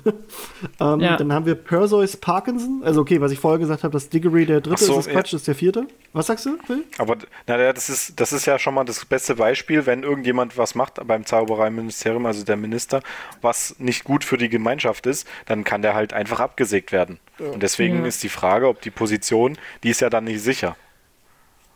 Und deswegen sind die Wahlen wahrscheinlich auch nicht so entscheidend, weil der wird dann eingestellt und wenn der Scheiße baut, dann wird er wieder abgesägt. Und dann kommt der nächste. Ähm, Ja. dann, äh, genau, Perseus Parkinson, 1726 bis 1733, versuchte ein Gesetz durchzudrücken, das die Ehe zwischen Muggeln und Zauberern für illegal erklärte. Er schätzte die öffentliche Stimmung leider völlig falsch ein, denn die magische Gemeinschaft war die Ressentiment, wie wird das? Wie wird das ausgesprochen? Ressentiment wahrscheinlich. Ressentiment, also genau, also quasi die Vorurteile und die, ähm, den Hass gegen Muggel war er leid und er wünschte sich nicht, nichts als Frieden. Also nicht er, sondern die magische Zauberer, Gemeinschaft, genau. Ja. Ähm, er wurde dann bei der ersten sich bietenden Gelegenheit abgewählt. Unterstützt schon wieder mein Argument. Ja. Na gut, aber er war, er war halt trotzdem 26 bis 33 im Amt. Es ist ja, Ja, trotzdem eine Zeit. vielleicht war er vorher nicht so. Das war ja trotzdem Ja, ich sieben meine- Jahre. Ja, Dinge, Dinge entwickeln sich halt auch so. Ja. Da, der kommt ja wahrscheinlich nicht am ersten Tag mit seinem Gesetz um die Ecke. Da muss er erstmal seine. Wahlversprechen einhalten, die er irgendwo. Ja, und er muss mit so vielen Leuten reden. Dann haben wir, Das äh, hat erstmal sieben Jahre gedauert. ja, ich musste erstmal ein paar Gespräche führen, aber jetzt, jetzt sage ich jetzt? euch, was ich will. Aber jetzt. Jetzt haben wir Zeit dafür. Dann haben wir Eldridge Diggory, über den wir vorhin kurz geredet haben. Neben seinem ganzen Spaß, den er da mit Azkaban machen wollte, äh, war er auch ein äußerst beliebter Minister, der als erster ein Autor, äh, nicht Autor, ein Ein Auroren. Auroren-Rekrutierungsprogramm ins Leben ruft. Oder rief, nicht ruf. Und der verstarb im Amt an Schon ein bisschen. Dann haben wir, Also, ja, ja, dann haben wir bisschen 17, traurig. 1747 bis 1752 Albert Boot, oder nee, nee, Albert Boot, Gut. Der war, äh, das ist auch die geilste Beschreibung. Sympathisch, Ja. Sympathisch, unfähig. aber, völlig unfähig. musste, musste nach einer miserabel gehandhabten Kobold-Revolte zurücktreten. sympathisch, aber völlig unfähig. Dann haben wir Basil Fleck. Der ist 1752 bis, ja, 1752. der Minister mit der kürzesten Amtszeit hielt nur zwei Monate durch und nahm seinen Hut, als die Kobolde sich mit den Werwölfen zusammentaten. oh, schön. Wow. Dann haben wir äh, He- Hess, oh Gott, Hesphastus Gore. Das ist der Bruder von Elgor. Äh, oder eine unbequeme Wahrheit? Nein? Okay, gut. Ja, Keiner? genau. Okay, Gore, Nein. Gore gehörte zu den Auroren der ersten Stunde. Er schlug erfolgreich Aufstände einer ganzen Reihe magischer Kreaturen nieder. Historiker sind jedoch der Auffassung, dass seine Weigerung, einem Rehabilitationsprogramm für Werwölfe zuzustimmen, letzten Endes zu noch mehr Angriffen führte. Er sanierte und verstärkte das Gefängnis von Azkaban. Ja. Maximilian oder Maximilian Crowdy. 1770 bis 1781. Er, der neunfache Vater Crowdy war ein charismatische, eine charismatische Führungspersönlichkeit. Er enttarnte mehrere extremistische Gruppen von Reinblutfanatikern, die Angriffe auf Muggel planten. Er starb unter bis heute ungeklärten Umständen im Amt, was zahllose Bücher und Verschwörungstheorien nach sich zog. ah, aber gut, das, das ist hier. Leg dich Er, mit er wurde selber für Blutgruppen genutzten. das ist hier der. Tja, auch sowas kennt man aus der realen Welt. Ähm, Por, oh Gott, Por, Portiers, Portois, Por, keine Ahnung, Knetschbull. Äh, 1781 bis 1789. Er wurde 1782 vertraulich vom damaligen Muggel-Premierminister Lord North einbestellt, weil dieser hoffte, Knetschbull könne dem sich abzeichnenden geistigen Ver Verfall von König George III. mit ein wenig Magie entgegensteuern. Er sprach sich leider, es sprach sich leider herum, dass Lord North an Zauberei glaubte und er musste dann ein, nach einem Misstrauensantrag sein, sein Amt niederlegen. Also über den, den Knetschbull steht ja eigentlich nichts Besonderes, sondern nur von dem Lord North. Dann haben wir, das sind alles geile Namen, Alter. Dann haben wir, An oh Gott, also U-N-C-T-U-O-U-US. Anctus, Anctus Osbert, 1789 bis 1798. Ein Minister, der zweifellos zu stark unter dem Einfluss der reichen, reinblütigen Familien stand. Mehr steht da nicht. okay, Wow. also eine kleine Marionette. Dann haben wir Artemisia Lufkin. Das ist vielleicht auch die, die ihr kennt aus, äh, aus Quidditch im Wandel der Zeiten. Erste Frau im Amt, richtete die Abteilung für internationale magische Zusammenarbeit ein. Außerdem setzte sie sich durch das während ihrer Amtszeit, äh, genau, sie setzte durch, dass während ihrer Amtszeit die Quidditch-Weltmeisterschaft in Großbritannien stattfand. Dann haben wir Grogan Stump. Der taucht auch auf im äh, Quidditch-Buch. Er war ein äußerst populärer Minister und passionierter Quidditch-Fan. Und zwar von den Tutchel Tornadoes war er da ein Fan. Ähm, oder Tat- Tatzel oder Tutchill? Tutzhill oder Tutchill, keine Ahnung. Ist egal. Ahnung. Er gründete die Abteilung für magische Spiele und Sportarten.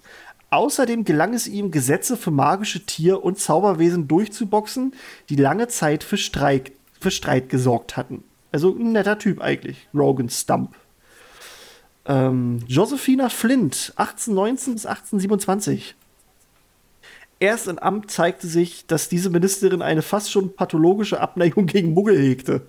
Standen Muggel-Erfindungen wie beispielsweise dem Telegraphen äußerst skeptisch gegenüber, von dem sie behaupte, er würde die Funktionalität von Zauberstäben beeinträchtigen. das ist ja irgendwie, das ist ja wie wie mit 5G und sowas alles. Ja. Oh, ist das gut, die ganzen Verschwörungsottos, ey. Dann haben wir Ottoline Gamble, die war 1927 bis 35 im, im Amt. Ähm, eine sehr viel fortschrittlichere Ministerin. Ja, gut, fortschrittlicher, also fortschrittlicher geht, also nicht fortschrittlicher geht ja gar nicht, als sie davor. Gamble setzte diverse Gremien ein, um die intellektuelle Fähigkeiten der Muggel zu untersuchen, welche während dieser Periode das britische Empire äh, sehr viel bedeutender zu sein schien, als manch Zauberer gedacht hätte. Oh. Die haben also gedacht, die Muggel sind vielleicht doch nicht so dumm. Dann ähm, haben wir einen weiteren bekannten den Namen. bin ich. 1835 bis 1841 einen sogenannten Rodolphus Lestrange. Einen Namen, den wir kennen. Ein übler Reaktionär, der versuchte, die Mysteriumsabteilung zu schließen. Ha, wir senden immer noch, Bitch. Von, von dieser aber schlichtweg ignoriert wurde. Das finde ich auch geil. Er versucht, die zu schließen. Nö, nö, keine Ahnung. Nö. Mir egal, mach weiter. Wir wissen doch gar nicht, welche Tür wir schließen sollen. musste, musste schließlich wegen gesundheitlichem Problem zurücktreten. Böse Zungen behaupten, er wäre mit den Anforderungen des Amtes einfach überfordert gewesen. Wie geil das aber auch ist. Du bist ein Zaubereiminister und dann hört einfach eine Abteilung in deinem Ministerium nicht auf dich. Unterstützt schon wieder meine Aussage. Ja. Die machen da einfach, was die wollen, ey. Ähm, dann Ich glaube auch, die Ministeriumsabteilung ist da die schwierigste Abteilung. die Mysteriumsabteilung. Meine ich. Ja, ja, ja, ist manchmal verwirrend. Mysterium, Ministerium, alles. Ähm, 1841 bis 1849 haben wir die gute Hortensia Millifat. Die erließ mehrere Gesetze, oder die, genau, sie erließ mehr Gesetze als jeder andere Minister. Viele davon sinnvoll, manche allerdings schossen über das Ziel hinaus. In Klammern, Verordnung zur maximalen Spitzheit von Hüten und ähnliches. Der Hang zur Überregulierung. war- ja, Phil? Wa- wa- Die hatte, doch- die hatte doch bestimmt deutsche Vorfahren. Bestimmt. Hortensia. äh, genau, der Hang zur Überregulierung war wohl letzten Endes auch der Grund für ihren politischen Niedergang. oh Gott, Verordnung zur maximalen Spitzheit von Hüten. Sehr geil. Muss alles genormt sein. Ja. ja. Gibt es eine DIN für bestimmt. Ja. Evangeline Orpington, 1849 bis 1855. Das war eine gute Freundin der Königin Victoria, die niemals bemerkte, dass Evangeline eine Hexe war, geschweige denn dem, eine Zaubereiministerin war. Äh, Orpington soll angeblich und in höchst illegaler Weise im Krimkrieg magisch interveniert haben. So. Dann haben wir Priscilla Dupont, oder ja doch, Dupont, 1855 bis 1853, äh, 58, also die hat sich nur drei Jahre im Amt gehalten, hegte eine ebenso irrationalen wie ausgeprägten Widerwillen gegen den Muggel-Premierlord Lord Palmerston.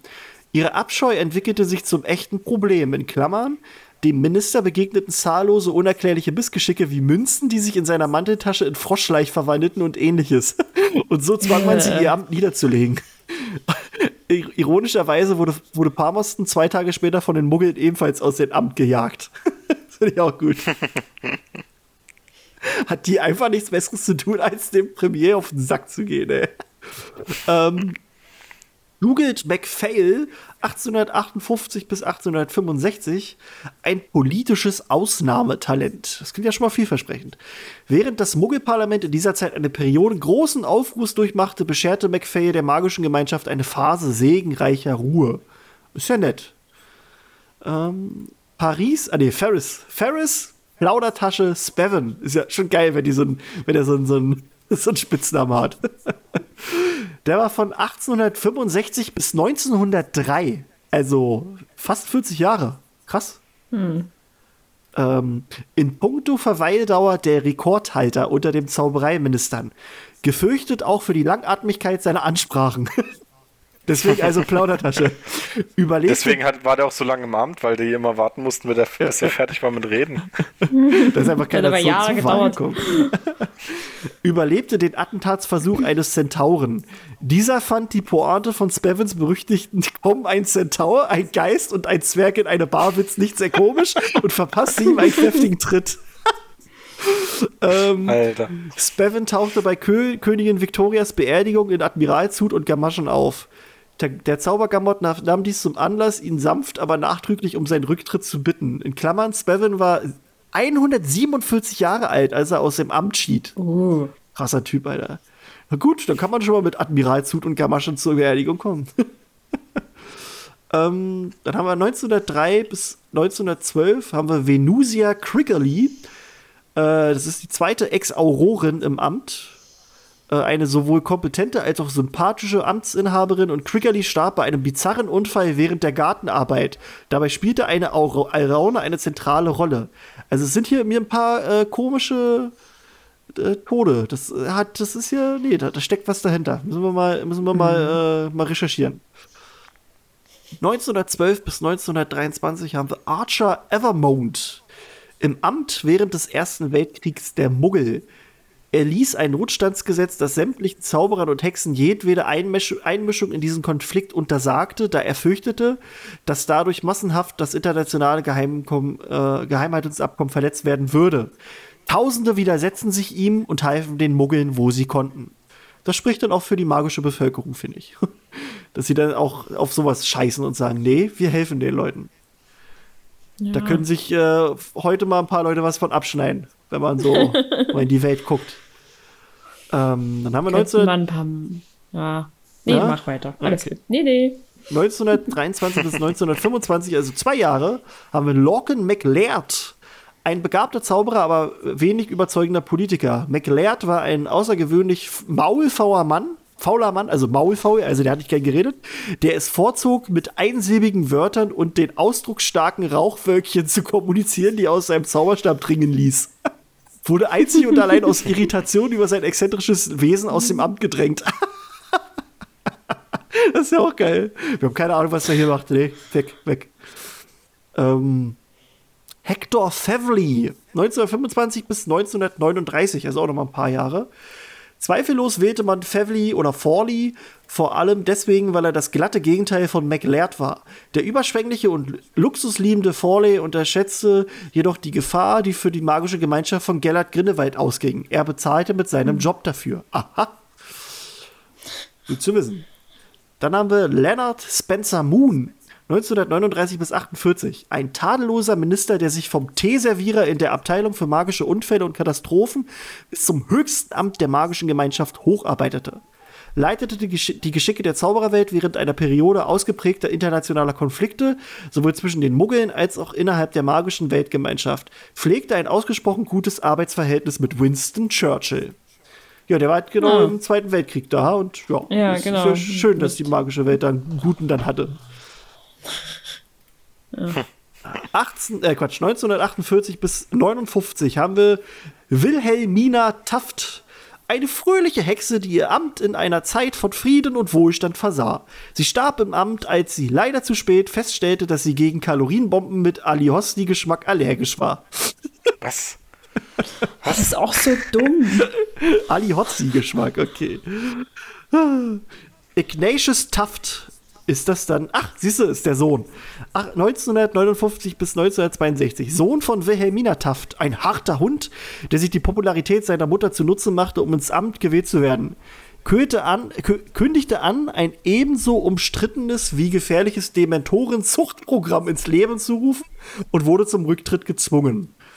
Okay, also scheinbar Aha. kann man vielleicht Dementoren sogar züchten, richtig. Ah, Dann haben wir Mit gen, gen, Ja, wie genmanipulierte Dementoren. Nobby Gibt es Leach. dann, Na, gibt es dann? gibt's dann in Pink. Geil. Mit, mit so, mit so, oder mit so LEDs unten dran. Du- Hier mit, mit Farbsteuerung. der Dementor hier, der hat jetzt Bluetooth. Gut. Nobby Leach, 1962 bis 68.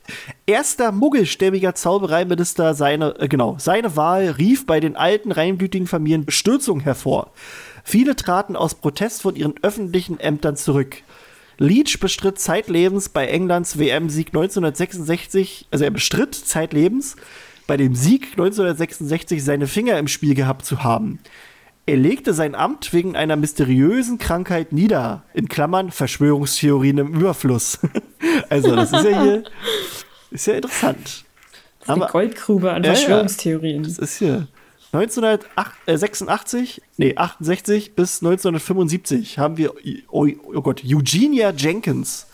Jenkins machte zwar während der Rheinblüter Unruhen und Squib-Bürgerschaftsaufmärschen, das finde ich auch interessant, dass dann in den 60ern, 70ern Rheinblüter Unruhen und Squib-Bürgerschaftsaufmärsche äh, genau, sie machte da in, in späten 60ern eine kompetente Figur, wurde aber bald darauf mit dem ersten Putschversuch Lord Voldemorts konfrontiert.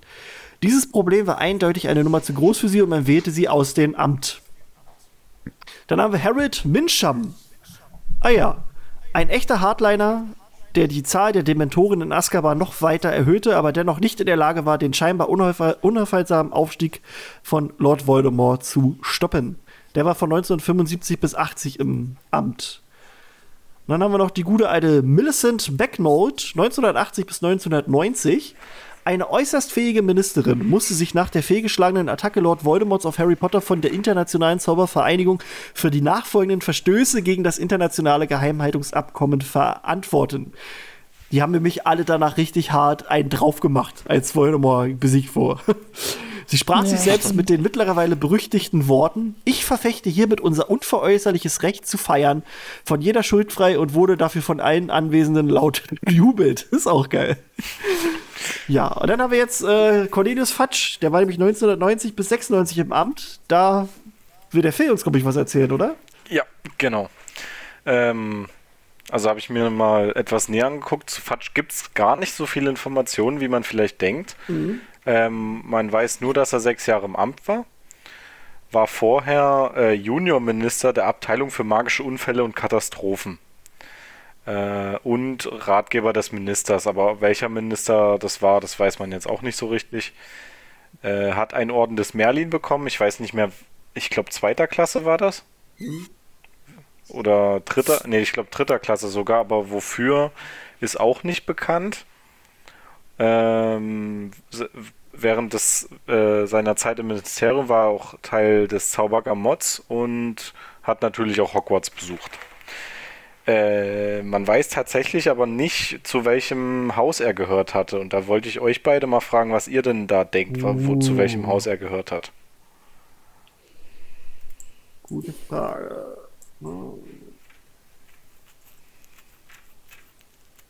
Quatsch. Weil ich habe mir nämlich überlegt, äh, dass er entweder Ravenclaw oder Hufflepuff sein muss, weil er ist nicht besonders mutig oder hat nicht das, was den Gryffindor ausmacht. Er ist jetzt aber auch nicht, nicht wirklich äh, listig oder sowas. Oder ähm, ja gut, äh, ich weiß jetzt nicht, ob er sein Amt äh, mit irgendwelchen Spitzfindigkeiten bekommen hat oder einfach nur, weil es gerade keinen anderen gab oder so. Ich weiß es nicht. Und deswegen würde ich ihn auch nicht, als Slytherin würde ich ihn gar nicht einschätzen. Ja, so ein bisschen, Und der hat schon eine, eine Sucht nach seiner Macht. Und der, der ist ja, der will ja auch die, die Menschen schon in gewisser Weise kontrollieren. Also, beziehungsweise die Reaktion, also zum Beispiel was Harry. Nee, nee, das würde ich, das würde ich nicht mal so einschätzen. Ich weiß nicht, ob er so ein Machtgefühl hat, sondern der will einfach äh, seine Position, der will einfach in der Position ähm, bleiben. bleiben, nicht wegen Macht, sondern wegen Anerkennung. Ja, das kann auch sein. Und der, der ist ja auch so ein Wendehals, so ein richtiger. Der guckt ja immer nach dem öffentlichen Interesse, vor allem jetzt bei Sirius Black oder so, sind ja alle davon ausgegangen, ja, der ist jetzt so und so. Gut, das wusste er auch zu dem Zeitpunkt nicht besser. Ähm, aber im dritten Teil, wo Harry ja sagt, hier, der ist unschuldig und so, da hört er ja gar nicht auf den. Ja. Und sowas. Und ich weiß nicht, ob der einfach nur diese, diese Anerkennung haben will oder diese Aufmerksamkeit. Ob das jetzt was mit Macht hat, zu tun hat, weiß ich nicht. Ja. Ja gut, über den weiß man zu wenig, glaube ich, um das wirklich ein, einteilen zu können. Ja. Man weiß halt ja auch nicht, wie er privat war, um, ob, ja. ob er jetzt wirklich so ein loyaler Typ ist. Ja, und wir wissen ja auch nicht, wie er halt vorher war, bevor wir ihn halt treffen in den Büchern. Kann ja sein, dass das Amt ihn halt verändert hat. Vielleicht war er vorher ein krasser Gryffindor, der mutig war und was weiß ich. Oder vielleicht war er auch voll, das, äh, voll der gewitzte Ravenclaw oder war auch der loyale Hufflepuff. Kann ja alles sein. Ah. Also ich, ich würde ihn eigentlich als Hufflepuff einschätzen, weil mhm. er auch im dritten Teil äh, versucht, da so Harry zu schützen, als er Tante Magda aufgeblasen ja, hat. Ja, das stimmt so. schon, eigentlich. Und er eigentlich schon bedacht ist, dass hier nicht irgendwas Dummes passiert. Aber das ja. kann auch wieder sein, dass er das macht, weil wenn dann äh, wenn, wenn die Öffentlichkeit dann hört, ja, er hat Harry Potter nach Azkaban geschickt oder so. Ja. Oder den Zauberstab oder von Hogwarts geschmissen. Äh, weil er irgendwie eine emotionale Regung hatte, mhm. während Sirius Black gerade ausgebrochen ist. Da ist ja auch wieder, der kann ja nicht einen Gefangenen freilassen, oder freilassen ist das falsche Wort, aber er ist der erste Minister während äh, seiner Amtszeit ein, oder der erste Insass überhaupt ausgebrochen ist. Ja, ja. Und wenn er dann sich noch so einen Patzer leistet, indem er einen 13-Jährigen einsperrt, ja. Also, und Ravenclaw, ich weiß nicht, ob der so geschickt ist. Ja, oder nee. ob der so intelligent ist. Hufflepuff könnte schon passen. Also er versucht, also man könnte es ja auch so auslegen, dass er halt trotzdem versucht, so ein bisschen alle zusammenzuhalten.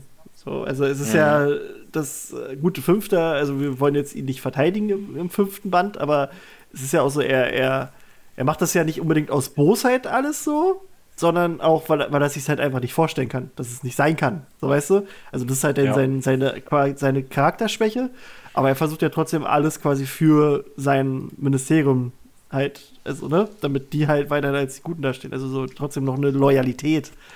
Aber gut, ja. naja, nee, das ist, also weiß man zu wenig über den, würde ich sagen. Oder was sagst du, Tina? Ja. Ich bin, ich bin mir unsicher tatsächlich. Also, ich könnte, hätte es jetzt auch irgendwo wahrscheinlich, glaube ich, zwischen Hufflepuff und Ravenclaw eingeordnet. Ähm, ich sehe ihn jetzt auch nicht so machtversetzt, also so Slytherin-artig machtversetzt. Ich glaube, es ist ihm schon wichtig, wie viel das gesagt hat, aber ähm, ich halte ihn jetzt aber auch irgendwie nicht so für super clever, ehrlich gesagt, dass ich ihn unbedingt nach Ravenclaw schicken würde. Für Gryffindor ist für mich auch ausgeschlossen. Dafür ist er zu wenig stark irgendwie. Also auch so, so unscheinbar als Führungsperson. ein bisschen. Ja, Weiß vor allem, nicht. weil er Also, ja. Ja, er, er fragt ja auch immer Gandalf nach. Äh, Gandalf, ja, genau. äh, Dumbledore, Dumbledore nach Rat. Und ich glaube, Gryffindor würde das nicht machen. Also zumindest nicht so häufig, wie er das macht. Wenn er da sagt, er hat ihm mehr, mehrfach wöchentlich geschrieben, äh, dann ist er in seiner Position nicht so sicher. Ähm, was aber nicht so wirklich für einen Gryffindor spricht. Gleichzeitig frage ich mich, ähm, ob Dolores Umbridge ihn so sehr lieben konnte, wenn er ein Hufflepuff wäre. Oder ist. Oder war, wie auch immer. Ich glaube, da hat es nur was mit Macht zu tun. Die, mu die musste sich halt an den wenden, weil die sonst nicht nach oben gekommen wäre. Ja. Die, die würde sogar einen Schwamm äh, begatten, wenn sie dadurch weiterkommen würde. Ja, wahrscheinlich. Ich weiß es nicht. Also, ist eine schwierige Frage. Wahrscheinlich eh am ehesten Hufflepuff. Und jetzt stellt sich heraus, irgendwie durch Zufälle erst. Wahrscheinlich war der einfach nur der Hausmeister. Oder Ja. auf irgendeiner anderen Schule oder sowas. Also, keine Ahnung. Nee, es steht schon, dass er auf, äh, äh, in Hogwarts war. Ja. ja Aber ich glaube auch, dass Sinn. alle Briten in Hogwarts äh, waren.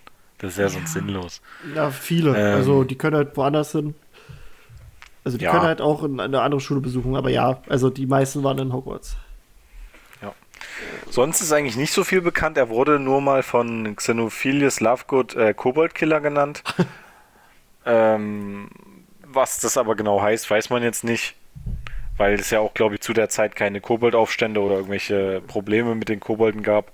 Vielleicht gab es da nur mal irgendwie einen Zwischenfall oder so, irgendeinen Einzelfall oder so.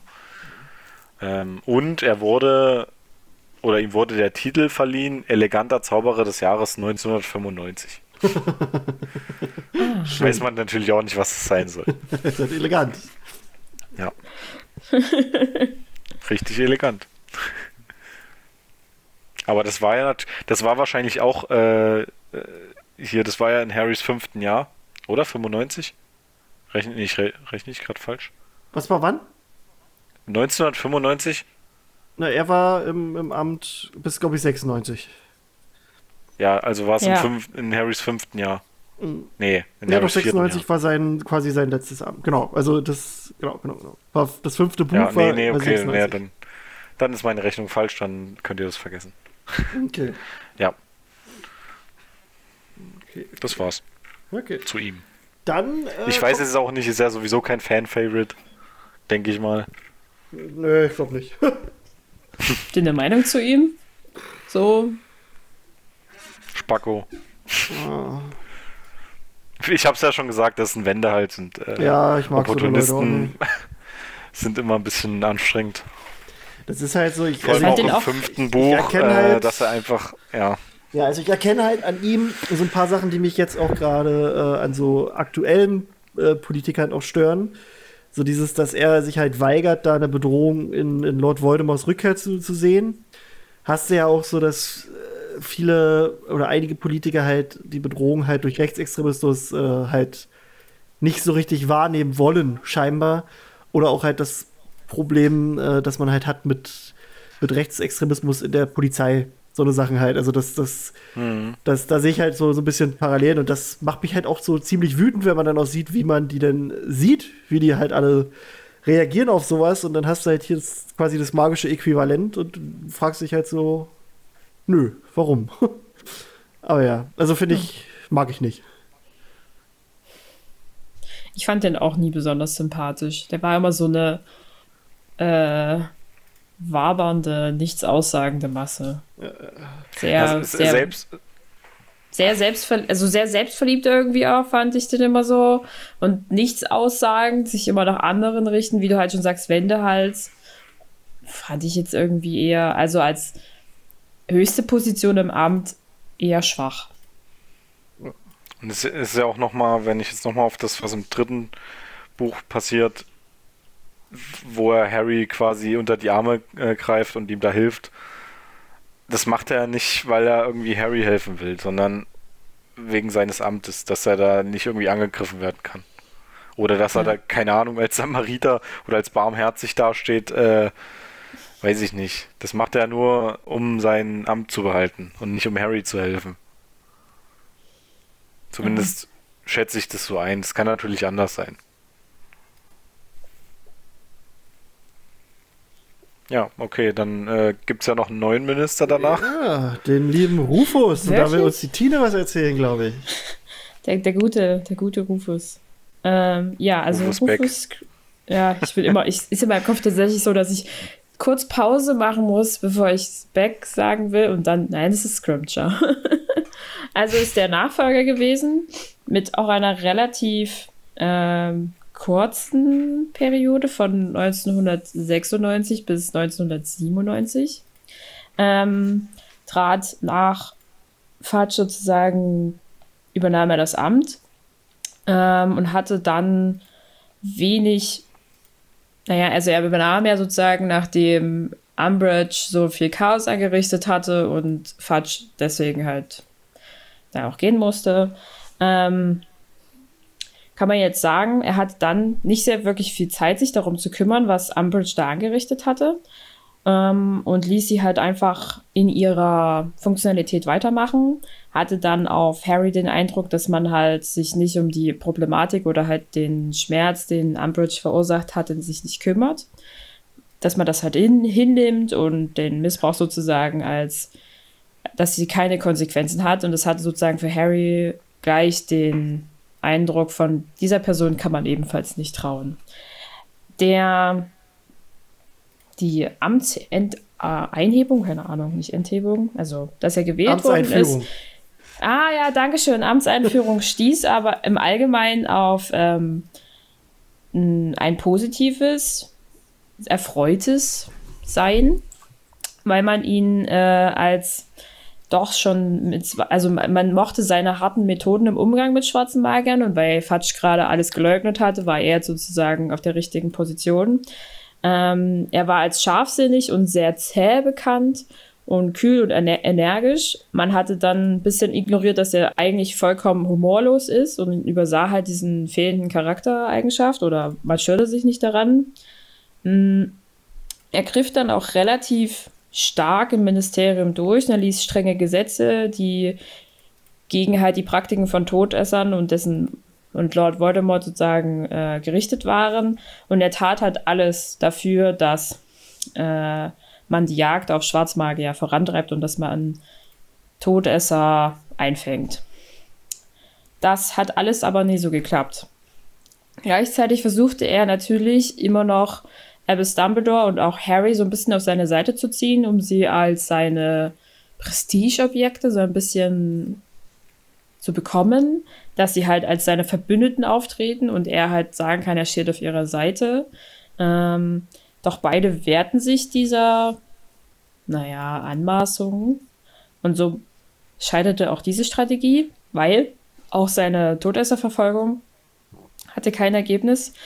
Denn stattdessen, dass mehr Leute, also dass mehr Todesser eingefangen wurden, stieg die Anzahl an Verschleppungen und getöteten Personen durch Todesser mehr.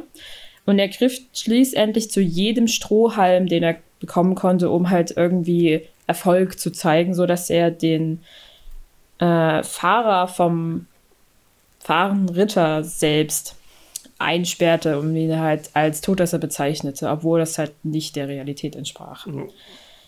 Dann starb Dumbledore und selbst auf der Beerdigung versuchte immer noch Scrimcher Harry auf seine Seite zu ziehen, ihn von seinen Plänen zu überzeugen, aber auch da wehrte sich ähm, Harry dagegen.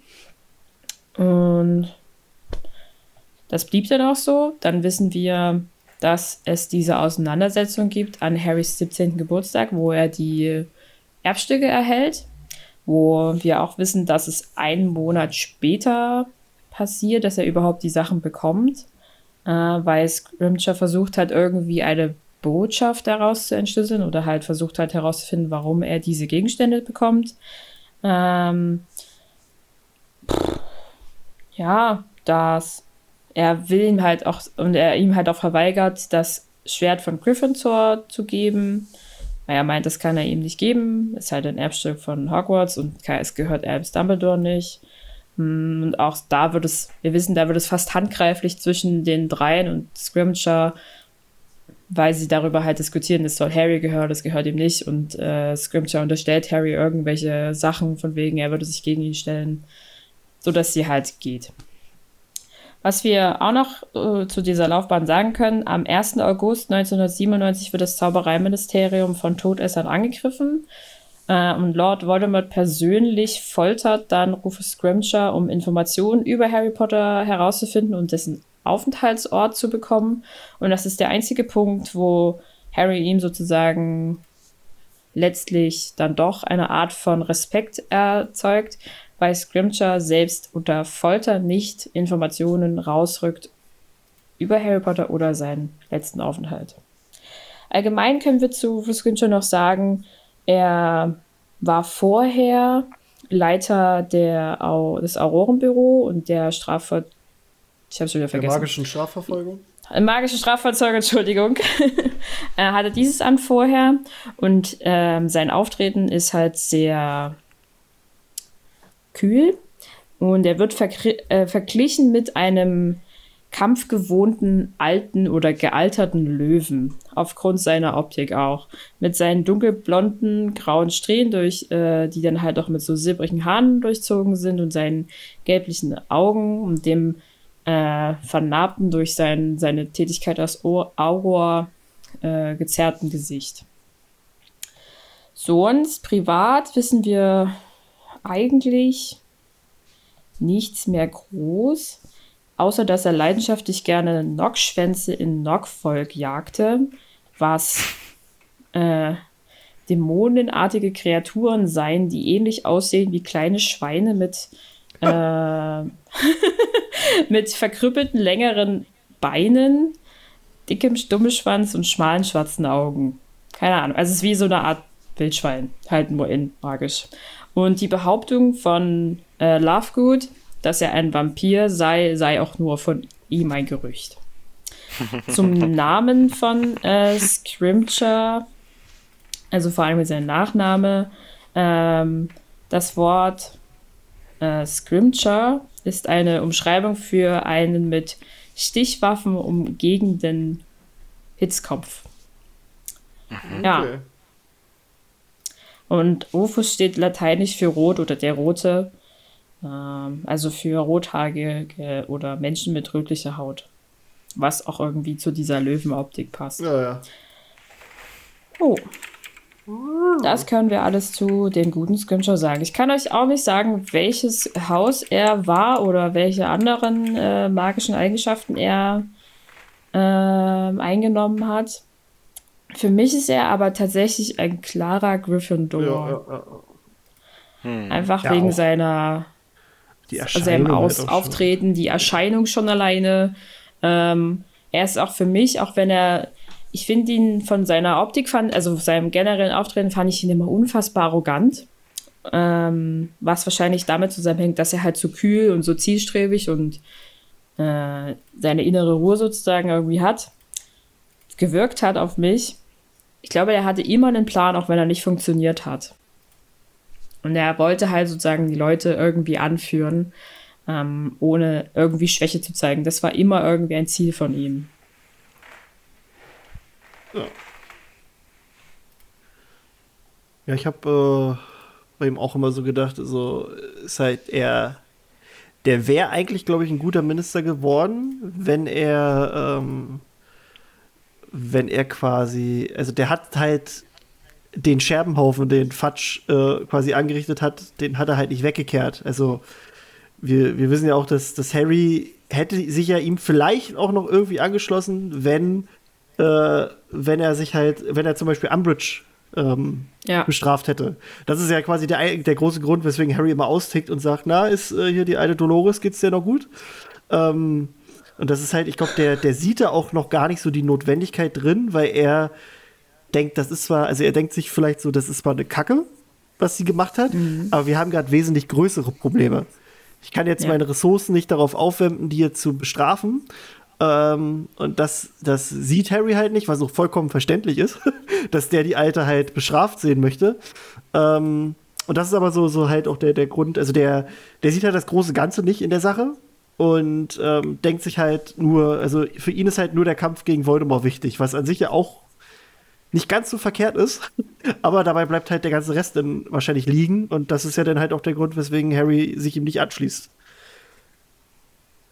Ja, definitiv. Also irgendwie macht er, ist er zu fokussiert oder halt nur auf diesem einen Weg unterwegs und äh, den schafft er auch irgendwie nicht und ich weiß nicht. Aber wenn er, ich glaube, wenn er ein bisschen eher oder später, viel später eingesetzt worden wäre als Minister, hätte der ganz gut sein können. Ich meine, so an der Stelle, anstatt man sagen würde, äh, hier, wie heißt er? Kingsley, zu sagen, würde er kommen, war ja mit seinem sozusagen aus der Misere heraus. Könnte ich mir den eher vorstellen. Da hat er zwar auch wieder einen Scherbenhaufen, aber er muss sich nicht mehr gegen ähm, Voldemort sozusagen behaupten, sondern kann die Zauberergemeinschaft nehmen und in sozusagen ganz klare Linien führen.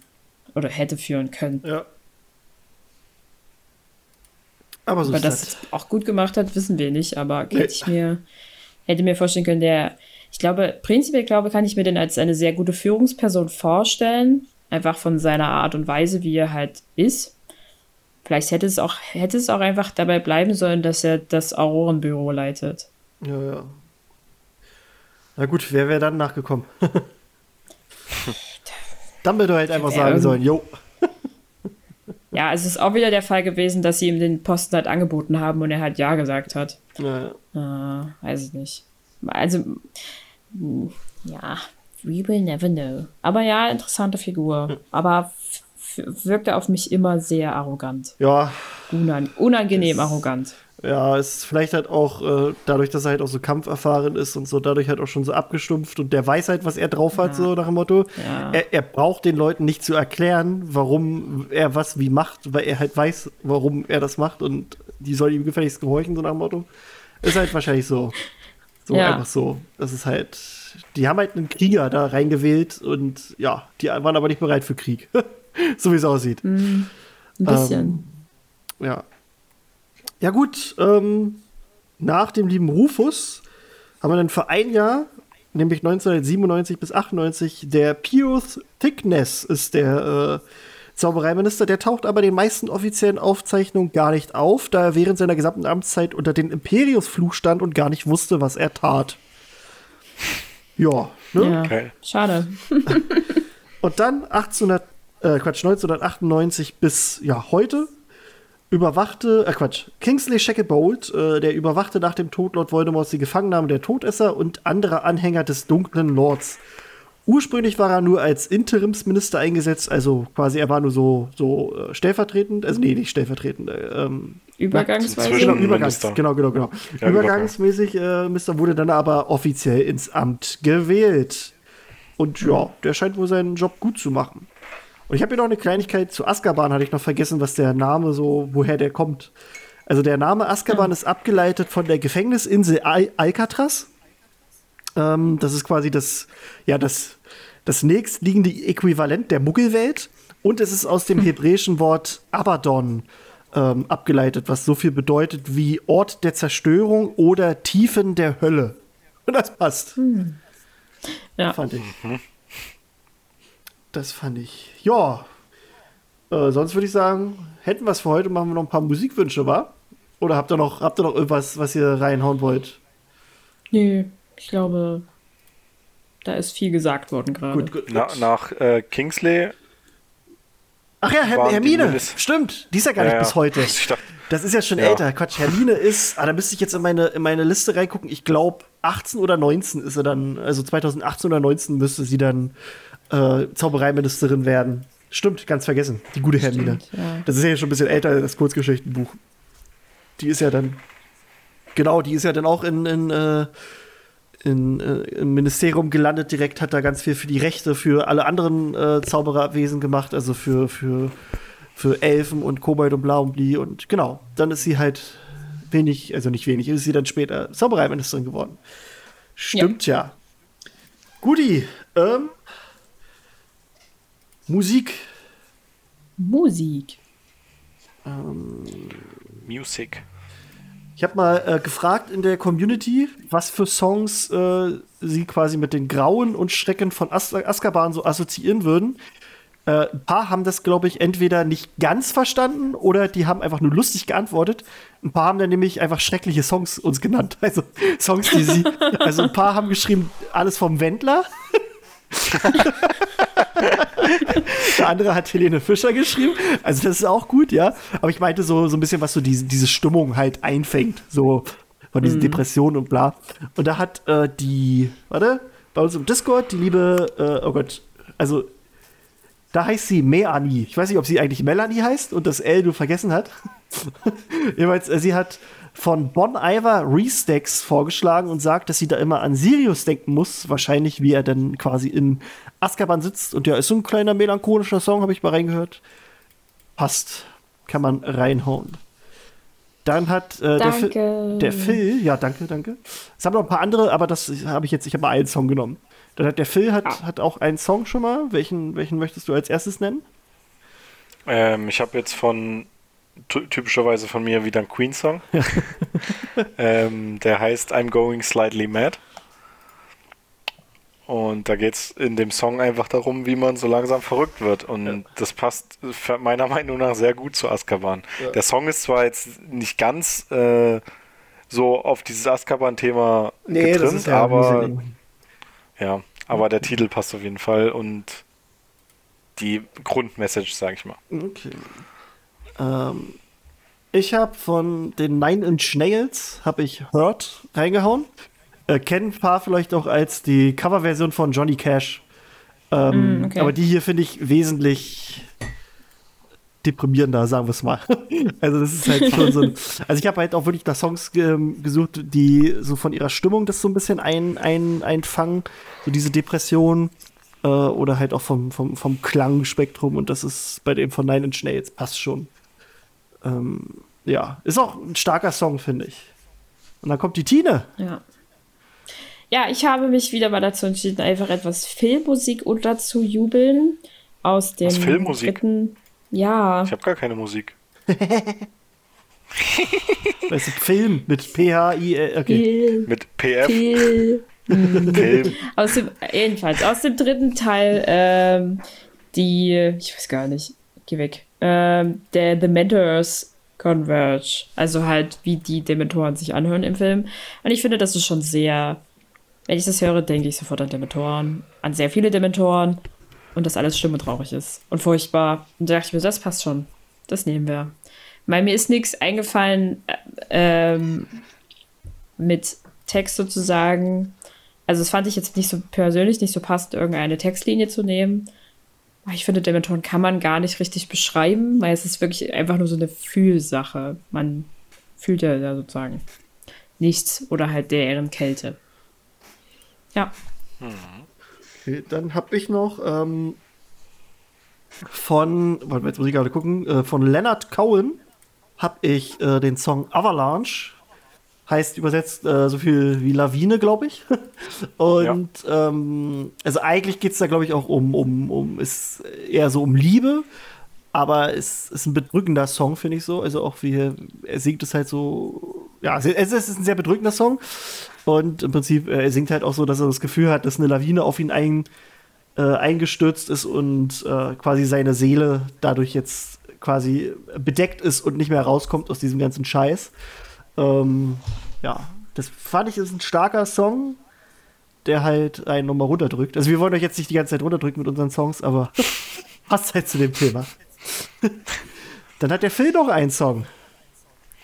Ja, der hat aber jetzt nichts mit Azkaban zu tun. Also, der muss ja also nicht. Also wenn du noch was mit Azkaban hast, dann äh, nimm den gut. erstmal noch. Hab ich, hab ich. Dann äh, habe ich Dark Times von The Weeknd und Ed Sheeran. Ähm, ah. Ja, also es ist ein ein starker Song, finde ich. Ähm, ist halt auch einfach so ein, so ein, so ein, ja, also eigentlich, was ich vorhin schon bei dem anderen Songs gesagt habe, kannst du hier reinhauen. ist halt ein sehr bedrückender Song. Ähm, von 2015 ist er, glaube ich, sogar. Und ja, ist halt, also quasi so, so die Texte so nach Motto, in my dark times, I've still got some problems, I know, blah, blah, blah, driving too far, blah, blah. Nee, ist egal, ergibt gar keinen Sinn. Aber fand ich nur ein starker Song, also Dark Times. Weil wenn du in Azkaban sitzt, hast du definitiv Dark Times. Und ich kann mir halt auch da so eine Montage vorstellen, wie du dann siehst zu dem Song, wie irgendwie Sirius und die ganzen anderen Knackis da sitzen und gerade durchdrehen. Ähm, ja, wie gesagt, starker Song. Und dann hat Phil was, was nicht damit zu tun hat. Ja. Äh, Ich habe noch einen Queen-Song gefunden. Der heißt Innuendo. Äh, und da gibt es eine passende äh, Textzeile und die heißt Surrender Your Ego. Äh, was so viel heißt wie, ähm, ja, gib dein Ego auf. Äh, Und ich finde, es passt sehr gut zu äh, Cornelius Fatsch Ja. als Zaubereiminister, dass er einfach äh, mal sich nicht so anstellen soll und nicht immer nur auf sich gucken soll.